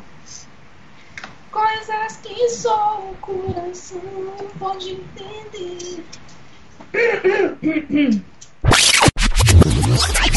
É, tipo. Ah, não sei. Wowzer! Quê? Ela? O que, que foi? Ô, gente, que merda. Guarda isso aí pra usar como efeito depois, em algum momento. Ah, João João saiu. Ai, perdão. João Luiz botou. É, repita, por favor, porque, né? O quê? Tudo. Do começo. Aí começa na neve, eles estão lá treinando os poderes. ai, ai. Esse podcast foi uma produção Rádio Chacabra. you